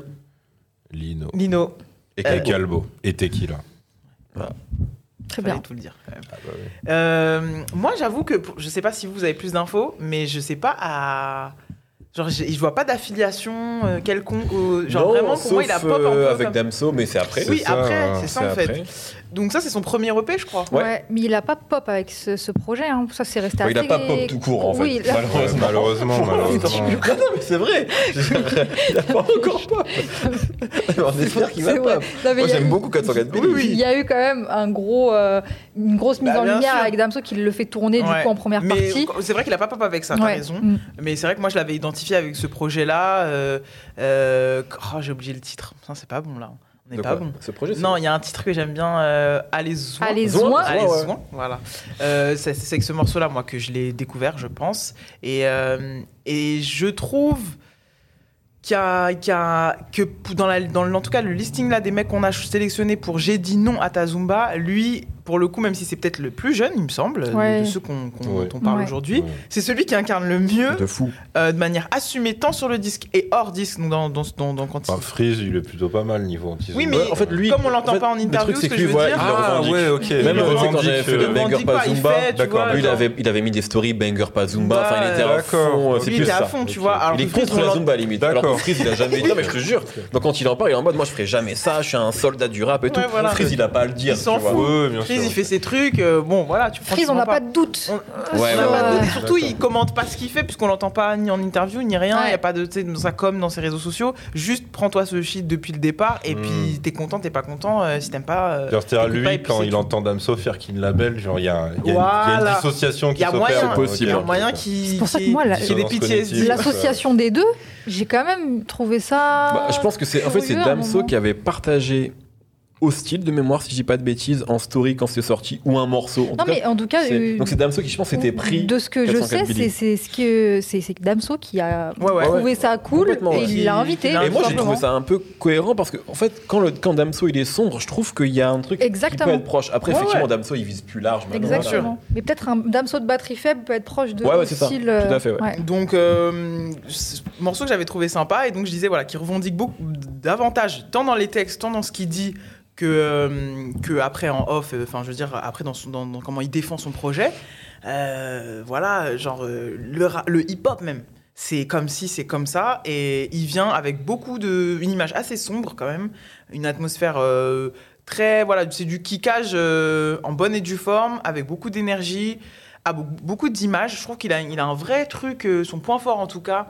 c'est qu'il a un vrai truc imagé au-delà de la technicité, parce que bon, on en parle beaucoup trop ici, et pour moi, surtout moi, je commence à être saoulante avec ça, mais en tout cas, soit plus-value à lui, en plus de l'écriture, euh, c'est, je trouve qu'il a, il a des belles images, il a un vrai truc euh, de, de, de, de puzzle de mots et de pensée, genre je trouve qu'il a, il a un vrai truc de, de mec qui a des flashs et qui arrive bien à les, à les, à les mettre euh, par écrit. Maintenant, j'ai choisi celui-ci parce que c'était vraiment l'époque où euh, moi, je commençais vraiment à essayer, ou en tout cas à tenter d'aller vers euh, d'autres choses, d'autres sonorités, et ça m'avait fait du bien. C'est vraiment, là, pour, le coup, sur ce projet-là, il n'a pas forcément une plus-value de ouf, euh, genre euh, un, must-have, ou genre faut absolument l'écouter tout, même si j'invite toujours à ce que vous écoutiez les projets dont on parle ici, pour la culture. Mais ce, qui était, ce qui est important de retenir, je pense, sur ce projet, c'est le contexte c'est-à-dire euh, essayer de ramener cette rigueur rappée, imagée, mais avec une efficacité de banger. Et c'est pour ça d'où est venu le truc après, je pense, euh, banger pas Zumba. Parce qu'il y avait un vrai truc. Et moi, quand je dis banger, parce qu'aujourd'hui on l'utilise. C'était c'était pas toi qui a Si. Oui, voilà. c'est Mais il avait embrassé. Oui, mais lui, il avait embrassé ce truc. Tu vois, il avait mis Parce en- que c'était c'était pas. un, euh, C'est pas pendant une interview que vous vous êtes dit ça? Non, c'est- c'est non, non, devenu en un fait, hashtag Pas non, mais non, mais non, tu regardes pas mes stories, merde. Non, en fait, j'avais juste fait un jour une story, genre euh, où je disais, ouais, ben en fait, j'avais dit, faut, j'en avais un peu marre des trucs Zumba, et j'avais dit, ouais, faut faire comme Vald avec Déconnecté, tu vois, genre un banger qui est pas une Zumba, tu vois, genre c'est un vrai Ah, morceau de rap. parti de votre rendez-vous vocal. Et en fait, lui, par contre, dès que j'ai fait ça, genre, je sais pas, j'ai fait ça, et en fait, euh, mais je dis en mode blague, genre, j'ai mis banger pas Zumba, et c- il y a eu des retours, et lui Ah ouais, avait, ouais, avait voilà. kiffé ce ben, truc-là, j'ai l'impression et donc l'avait mis très vite, et du coup, moi, j'avais surenchéri et tout, mais c'était pas du tout un truc de. Ok, mais bah, peut-être qu'on en a parlé après en interview. Ouais, et bah, j'ai- pour moi, il était un peu l'étendard de ce truc-là. Hum, Je sais pas pourquoi. Enfin, maintenant, on a les coulisses, du coup. Et, euh, et, je me, et, ça m'intéresse toujours de, de, de, voir des rappeurs essayer de se placer avec ce- cet écosystème qui est devenu beaucoup plus ouvert, où les, les, les gens sont, sont, sont moins soucieux en fait, de ce truc technique et qui veulent amener autre chose. Et lui, euh, sur ce, ce projet qui est court, et moi, voilà, vous savez, format court, on est là toujours. Euh, c'est préférable pour moi, pour mon écoute et pour ma capacité d'attention, parce que voilà, je, tourne de l'œil rapidement. Et bah là, j'ai trouvé que c'était une bulle d'énergie assez intéressante, une proposition assez intéressante. Et finalement, il, avait beau avoir ce, côté pas zumba, pas chantonné, pas truc. En fait, je pense que rapidement, on voit qu'il a ce côté, euh, qu'il peut avoir ce côté. euh, pas mélodieux, mais en tout cas aéré et chantonné. On le voit sur, un titre en particulier dont j'ai oublié le titre, mais je vais vous retrouver en même temps que je vous parle.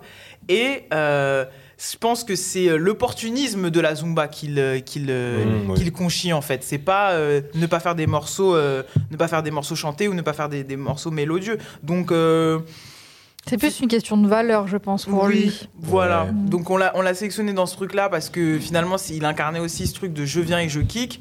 Mais en soi, euh, en soi, c'est plus euh, sur le, le côté opportunisme de. Et, et je, et je pense que c'est pour ça que d'ailleurs que vu le cycle qu'on est en train de vivre aujourd'hui de genre et, en- et encore ça se vérifie pas parce qu'il faudrait qu'on attende et qu'on soit plus patient. Mais genre que, que on a l'impression que ça re-rappe Hum. ça prouve aussi, ça lui donne raison sur ce Mm. cycle euh, dont lui il parlait et donc du- des bases dont on parle du rap, etc. Et, euh, et j'ai trouvé ce projet plus agréable à écouter maintenant, peut-être parce que je suis dans un mood là où je, rem- je me remets à écouter des petits cracheurs de feu qu'à l'époque. Donc, euh, donc voilà, je, je- je pense que pendant que vous parliez, je reviendrai peut-être sur les titres que j'ai préférés parce que là je les ai pas en tête, mais, euh, mais c'est une, Non, mais il a envie de rentrer, là, ça suffit. une belle carte de visite. Non, non, non, bah non, euh, il y, a- il y a un couvre-feu, c'est tout. C'est vrai. Euh, euh, non, euh, moi je suis euh, d'accord avec ça. Moi j'aime vraiment beaucoup ce projet. Je l'ai beaucoup écouté à sa sortie. Et mine de rien, 2018, hein, euh, Ah. euh, il y a Project Bluebeam, Une main lave l'autre, 404 Billy. Ça rappe. En fait, ils ont peut-être posé les bases à ce Ouais, moment-là c'était peut-être là en fait si on. pour qu'on puisse se Mettons prendre des ça pour le livre LMF, qu'on des, écrira dans quelques années Dada sur le retour du rap. euh, voilà.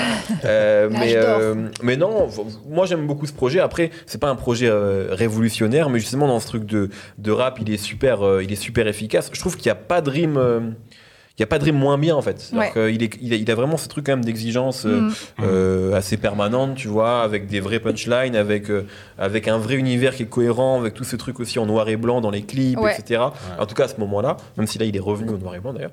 Euh, mais voilà, donc ouais, non, non, je trouve que euh, effectivement tu, tu, tu vois ses influences, tu vois de quelle école il vient, et, euh, et je trouve qu'il rappe archi bien. Après, le fait que j'ai pas grand chose de plus à dire que ça, c'est peut-être aussi révélateur d'un truc, c'est-à-dire que il, il manque sûrement encore un truc peut-être personnel. Euh, moi, en- encore, je dis ça, mais franchement, je l'ai beaucoup écouté. hein. Mais voilà, outre le fait qu'il rappe très bien, ce qui est déjà pas mal, Mm. j'ai pas grand-chose de plus à dire sur lui parce que j'ai pas l'impression non plus de le connaître. J'ai pas non plus, hormis le fait, ouais, il rappe bien, il est sombre, bon, d'accord, mais c'est peut-être c'est peut-être un peu ce qui lui manque, euh, un en peu fait, les comme. rappeurs techniques qu'on aime bien, ils sont souvent en personnel, mais ils ont, Tout ils ont les références qui les servent à un peu se rendre compte. Parce que, genre, moi, je pense que j'ai eu souvent le défaut de dire, ouais, mais on sait pas assez de choses, Ouais, mais etc. Nak, c'est pareil. Par exemple, au début, quand on se prend Nak, c'est un reproche qu'on pouvait lui faire. Ouais, t'es fort. Parce que la- souvent, la technique.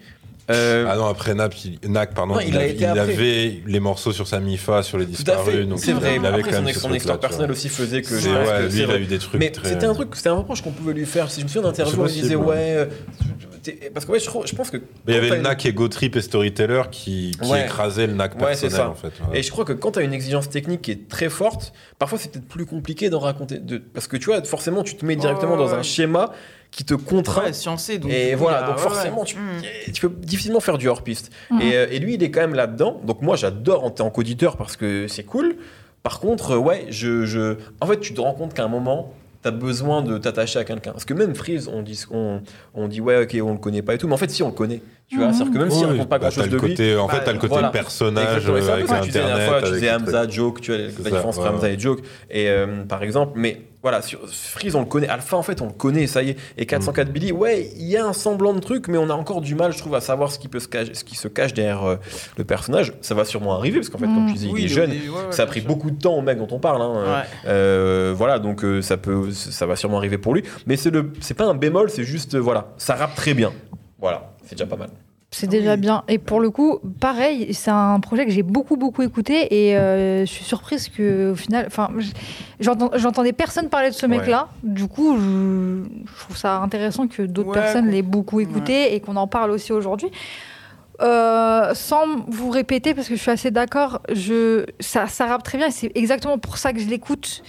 Le format est parfait parce que s'il avait fait 5 morceaux de plus, Mm. certainement j'aurais pas autant écouté ce projet. Donc bien foutu. Euh, totalement d'accord sur le le- l'étape d'après, ce sera par rapport à sa personnalité en fait. Et un autre bémol que, que je peux donner, c'est que au niveau de sa voix, mais après ça c'est juste moi et mes goûts, je trouve que c'est très sec quand même. Euh, Il y a pas beaucoup de texture en fait, donc c'est du kickage, c'est vraiment froid. Euh, tout est cohérent parce que le, titre hostile, je pense, ça va très bien avec sa personnalité. Le fait qu'on le connaisse pas, qu'on n'ait pas l'impression de le connaître aussi, c'est parce que je pense qu'il a beaucoup de choses à dire, euh, beaucoup de choses à raconter de son vécu aussi. Euh, mais il y a une certaine méfiance et dissociation qu'il veut avoir avec justement le système rap. Donc moi, le voir affilié à Damso, j'ai trouvé ça très bien pour lui, parce que Damso qui est une superstar dans le rap français, 404 Billy qui pour moi n'est pas un profil à exploser en fait. Donc euh, je trouve ça intéressant d'avoir eu cette exposition là. J'ai bien aimé les projets qu'il a sorti, euh, le projet qu'il a sorti ensuite, Euh, mais j'attends effectivement, ouais, Ouais. mais j'attends que qu'il nous donne un petit peu plus de lui parce que moi je sais que ça va être important pour moi pour que vraiment j'écoute dans la Ouais. sur le long terme Mm. D'avoir l'impression de connaître un petit peu pourquoi t'es comme ça pourquoi t'es méfiant pourquoi t'es hostile Ouais, tu vois même, je trouve que tous ces rappeurs-là qu'on aime bien, que ce soit Freeze, Alpha, Inf et tout ça, tu sais, il y a une sorte de. Quand, quand je pense à ces mecs-là, j'ai un univers tout de suite qui, qui se pose, j'ai des objets, je vois une pièce, je sais c'est quoi Mmh, alors, tu vois. complètement Et c'est vrai que on, on a le réflexe de dire ouais on n'en sait pas, oui il devrait plus. C'est pas une question de se livrer en fait, c'est juste que pour le coup on a besoin d'un écran, on a besoin de connaître un peu. Un peu le vois, décor, quel est son décor Voilà le décor, c'est Mm, plus mm. ça. Euh, bah, On n'a pas eu un petit rire là. comment? On n'a pas eu le petit rire. Ouais, c'est vrai. Euh, bah écoute, euh, moi c'est surtout que ce qui me surprend vraiment quand la première fois que la première fois que je le découvre, c'est la proximité avec Damso et du coup je me renseigne direct et je vois qu'ils ont pas de lien. Enfin, pas tout de suite, tu vois, ouais. après, il n'y a pas de souci. Et je comprends pas, en fait, euh, pour, parce que là, là, on parle pas euh, d'un Siku MC par rapport à Rof. C'est-à-dire, là, c'est pas un truc de corde vocale que le mec a pas Oui, oui, choisi. non. Là, t'as vraiment une façon de rapper qui s'en rapproche et même une façon d'écrire un peu parfois, tu vois. Donc, euh, ouais, je comprends pas. Et après, en fait, ça, c'était, c'était juste quand je- la première fois que j'ai vu un clip de 404 Billy, en fait. Et euh, quand j'écoute, euh, je sais pas si c'est celui-là que j'avais écouté euh, en premier. Euh, comme euh, long format entre guillemets mais le fait est que en tout cas quand j'ai réécouté celui-là là juste pour l'émission euh, le truc qui, qui l'aide beaucoup à se démarquer, parce que je trouve ça super galère en fait pour n'importe quel profil d'arriver après quelqu'un, si ce quelqu'un a déjà réussi, tu vois, dans le rap, en tout cas en termes de notoriété. Et là où, là où lui, il, il se démarque, c'est qu'en fait, certes, on dirait, euh, on dirait un Damso bis, mais on dirait un Damso euh, qui aurait été privé de dessert pendant toute son enfance. C'est-à-dire que lui, il a vraiment le truc de, euh, il va te parler de la rue, Mm. il va, il va effectivement, les deux, tu, tu peux dire que les deux sont sombres, ok, mais c'est pas du tout, il te parle pas du tout de la même chose. C'est-à-dire que lui, alors ouais, il va, avoir deux trois phases sur les meufs, mais c'est pas du tout ça le centre euh, de ses préoccupations. C'est pas ses relations intimes ou quoi. C'est vraiment pas ça euh, qui, te met en avant. Et puis il a vraiment le côté ouais, euh, mec qui a qui a aucune illusion, aucun espoir, mais pas pour sa vie personnelle, plus pour son regard sur le monde. C'est-à-dire qu'il va. Moi, une phase qui m'a fait très plaisir, c'est quand il dit. je préfère crever d'une balle que d'aller voter. Il a direct un truc de voilà. Il y a ça. Euh, après, quand tu disais, c'est vrai qu'on n'en sait pas trop sur lui. Je sais pas si c'est euh, une direction qu'il veut prendre pour euh, l'avenir de sa discographie ou quoi. Je sais que un truc que tu sens dans Hostile, c'est qu'il peut avoir un humour noir très cynique, même si c'est pas ce qu'il Ouais. met en avant le plus. Mhm. C'est ce qu'il va mettre en avant dans Process avec le morceau Sombre Fan, Mhm. où là c'est Ouais. franchement drôle parce que en fait c'est le cauchemar de même pas j'allais dire d'un rappeur de tout artiste c'est de Mm. tomber sur un horrible fan qui le suit et qui lui sort que des phases enfin que des dingueries qu'est-ce que je vais faire de ce mec? Enfin, c'est bizarre donc il, il a les prémices de ça un peu et, euh, et après il a en fait des pistes qu'il lance Euh, ça pour le coup c'est marrant ça me fait plus penser à un Lino ou à un CH pour prendre quelqu'un de plus jeune c'est quand il dit euh, j'ai connu mon père au parlu, il est pas souvent réapparu. Euh, L'amour rend pas aveugle, la mère de mes gosses m'a rendu la vue, tu vois, un truc comme ça, où tu sens qu'en fait il est méga discret et pudique, Mm. mais qu'il a des petits trucs à raconter, Bien mais qu'il va te les mettre que par petites punch comme ci, comme ça. Donc voilà, pour moi, c'était euh, c'était beaucoup plus agréable à réécouter que ce que je m'étais imaginé. Je sais pas pourquoi j'en avais gardé un souvenir chiant, en fait. Euh, je pense à cause de la forme, Mm. alors qu'en fait c'est suffisamment court et suffisamment varié sur les 10, 10 Ouais. morceaux pour que tu pour que tu t'emmerdes pas en fait en l'écoutant. Après voilà, la seule frustration et le truc, le côté dommage, c'est que t'as l'impression que bah voilà ça ça datait de 2018 comme t'as dit et qu'il a pas forcément réussi à transformer l'essai ouais, jusqu'à aujourd'hui. Même si euh, en termes de style il démérite pas, enfin tu vois il est pas je, je sais pas si on peut parler tu vois, de progression ou quoi, à part sur le côté. euh, euh, le côté, il se lâche un peu plus, j'ai l'impression Ouais. quand même aujourd'hui. Mais, mais voilà, moi, c'est des trucs comme ça que, que j'ai ressenti et que j'ai retenu. Et puis, des fois, même, je trouve que, même pour dire des banalités et détourner des phases du style la sacro-sainte, la classique, le savoir est une arme, lui va te dire il y a que de la haine dans mes larmes, il y a, y a que du savoir dans mes armes, un truc comme ça. Et tu dis, bah, franchement, pour une phase qui a été essorée par Mm. tout le rap français depuis plus de 25 ans, ça va, tu vois. Ouais, il il se est pas honteux quand il la reprend à son compte. Il arrive à te faire un truc qui veut dire quelque Ouais, chose voilà. et qui est pas, tu vois, vu et revu. Donc voilà, pour moi, c'était, euh, c'est, euh, c'est plus que correct, tu vois. C'est euh, vraiment bon espoir. Par contre, ouais, avec, euh, si tu prends euh, sa carrière jusqu'à aujourd'hui, j'aimerais pouvoir dire que c'est plus qu'un bon espoir, tu vois. Mm. Ouais, ouais. Ouais, c'est plus, c'est, c'est- c'est plus de ce côté-là. Mais en potentiel, tu vois, quand on- là, on arrive à quoi Quatre albums de Damso au total Enfin, si on compte la mixtape et tout. Ouais, batterie Ouais. faible, euh, ipsité, oui, c'est ça. Voilà. Damso, tu vois, je trouve qu'il a quand même ce truc central de mes relations avec mes relations intimes, on va dire ça Mhm. comme ça. Lui, j'ai l'impression que potentiellement, il pourrait être plus, plus intéressant en fait. Avec, parce que je sais que je suis désolé, je vais toujours les comparer parce que je trouve quand même que sur la forme, il y a une proximité qui, est, qui saute trop aux yeux pour que tu puisses la gommer. Mais lui, je pense qu'il pourrait euh, aborder en fait plein, plein, plein, plein, plein d'autres sujets, tu vois. Vu que, vu que je pense que, bah ouais, comme j'ai dit, je, le sens en tout cas trop pudique pour s'étaler de Ouais. fou sur lui-même. Complètement. Du coup, ça va le forcer à parler de plein, plein, plein d'autres trucs. Et donc voilà, ouais, j'ai j'ai trouvé ça bien. Et en plus, alors même si c'est pour se raccrocher à un autre style préexistant, euh, j'étais plutôt content de voir parce que quand même Lino a traumatisé énormément de gens dans sa ville et les alentours, au point que tu avais quand même des rappeurs qui n'avaient pas du tout sa voix, qui se forçaient à prendre son timbre de voix. Et je me suis dit, en voyant ce mec débouler, je me suis dit, c'est quand même positif parce que il s'est affranchi de ce Ouais. truc-là, tu vois. Et en même temps, tu sens qu'il a peut-être, euh, faudrait lui demander, tu vois, je sais pas si, si c'était le cas. J'imagine grandi en écoutant Arsenic. Je pense. Bah, en euh, fait, parce que l'exigence c'était là qu'on avait été étonné parce qu'en fait, il a une. euh, Il connaissait classique et tout, mais il n'était pas si rap français que ça, en fait. D'accord. Ah ouais, je me souviens, ok. Ouais.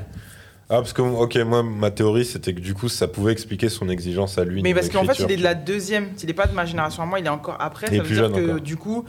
C'est déjà, ouais, je sais, c'est eux les grands. Ouais, d'accord, ok, Ah, ok, c'est ok, je bon. Et comprends. du coup, euh, c'était plus en mode, c'est bon, on a compris, tu vois. C'était plus ça. Même s'il connaît. Bah, après, euh, oui, c'est euh, bah, c'est c'est le cycle de mais la c'est vie. ça, hein, hein, pas c'est- dans la c'est- man- dans une manière saine. hein. Pas Oui, genre, mais c'est le roi lion, le cycle de la vie. Quoi. Terminons on classe. Ouais.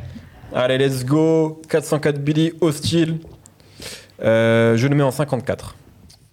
Euh, Derrière Naps et devant NASA. Ouais. Ok. Je casse la Zumba. 54. euh, Ah là là là là. Je vais le mettre en 57. Derrière Niro.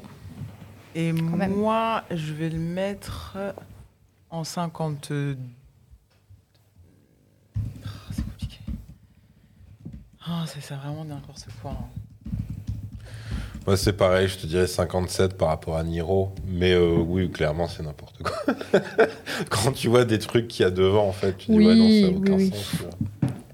C'est aussi pour ça qu'on fait ce métier. Complètement. Ouais, mais je crois que je vais le mettre là. mais En fait, j'hésite entre l'endroit où vous l'avez mis et 50, euh, 52. T'as un problème avec Naps, hein Ah ouais, c'est Naps son problème. Ouais, ouais. donc tu veux juste baisser Naps, en fait. Euh, ouais, allez, plus 52. Et à finir au milieu de tout ça. 55. Bon, Bon, ouais, ça va. allez. Pas mal. On 50, accepte. Ça a été beaucoup bousculé aujourd'hui, cette Ouais, partie-là. ouais, Ouais, bah, ouais. Le milieu du Et puis tableau. même, en fait, attendez, ouais. non, le top 10 n'est pas- n'a pas été atteint. Non, on n'a pas réussi avec Notre- Freeze. On a notre essayé, top euh, 3, oui, oui, on n'a il y pas avait réussi. notre top 10. Très bien, Eh merci bah, très beaucoup. bien. Eh bien, on se retrouve pas Dans la deux semaines. Dans deux prochaine, semaines, on dans se deux retrouve. semaines. Voilà. Avec Continuez à nous encore un proposer thème des thèmes, super on ne sait original. pas de quoi on va sûr. parler. Voilà. On va trouver. Merci beaucoup, prenez soin de vous, des Yes, bisous, bisous, salut, ciao. bye, Peace. bye bye. Wouh Arrête la drogue.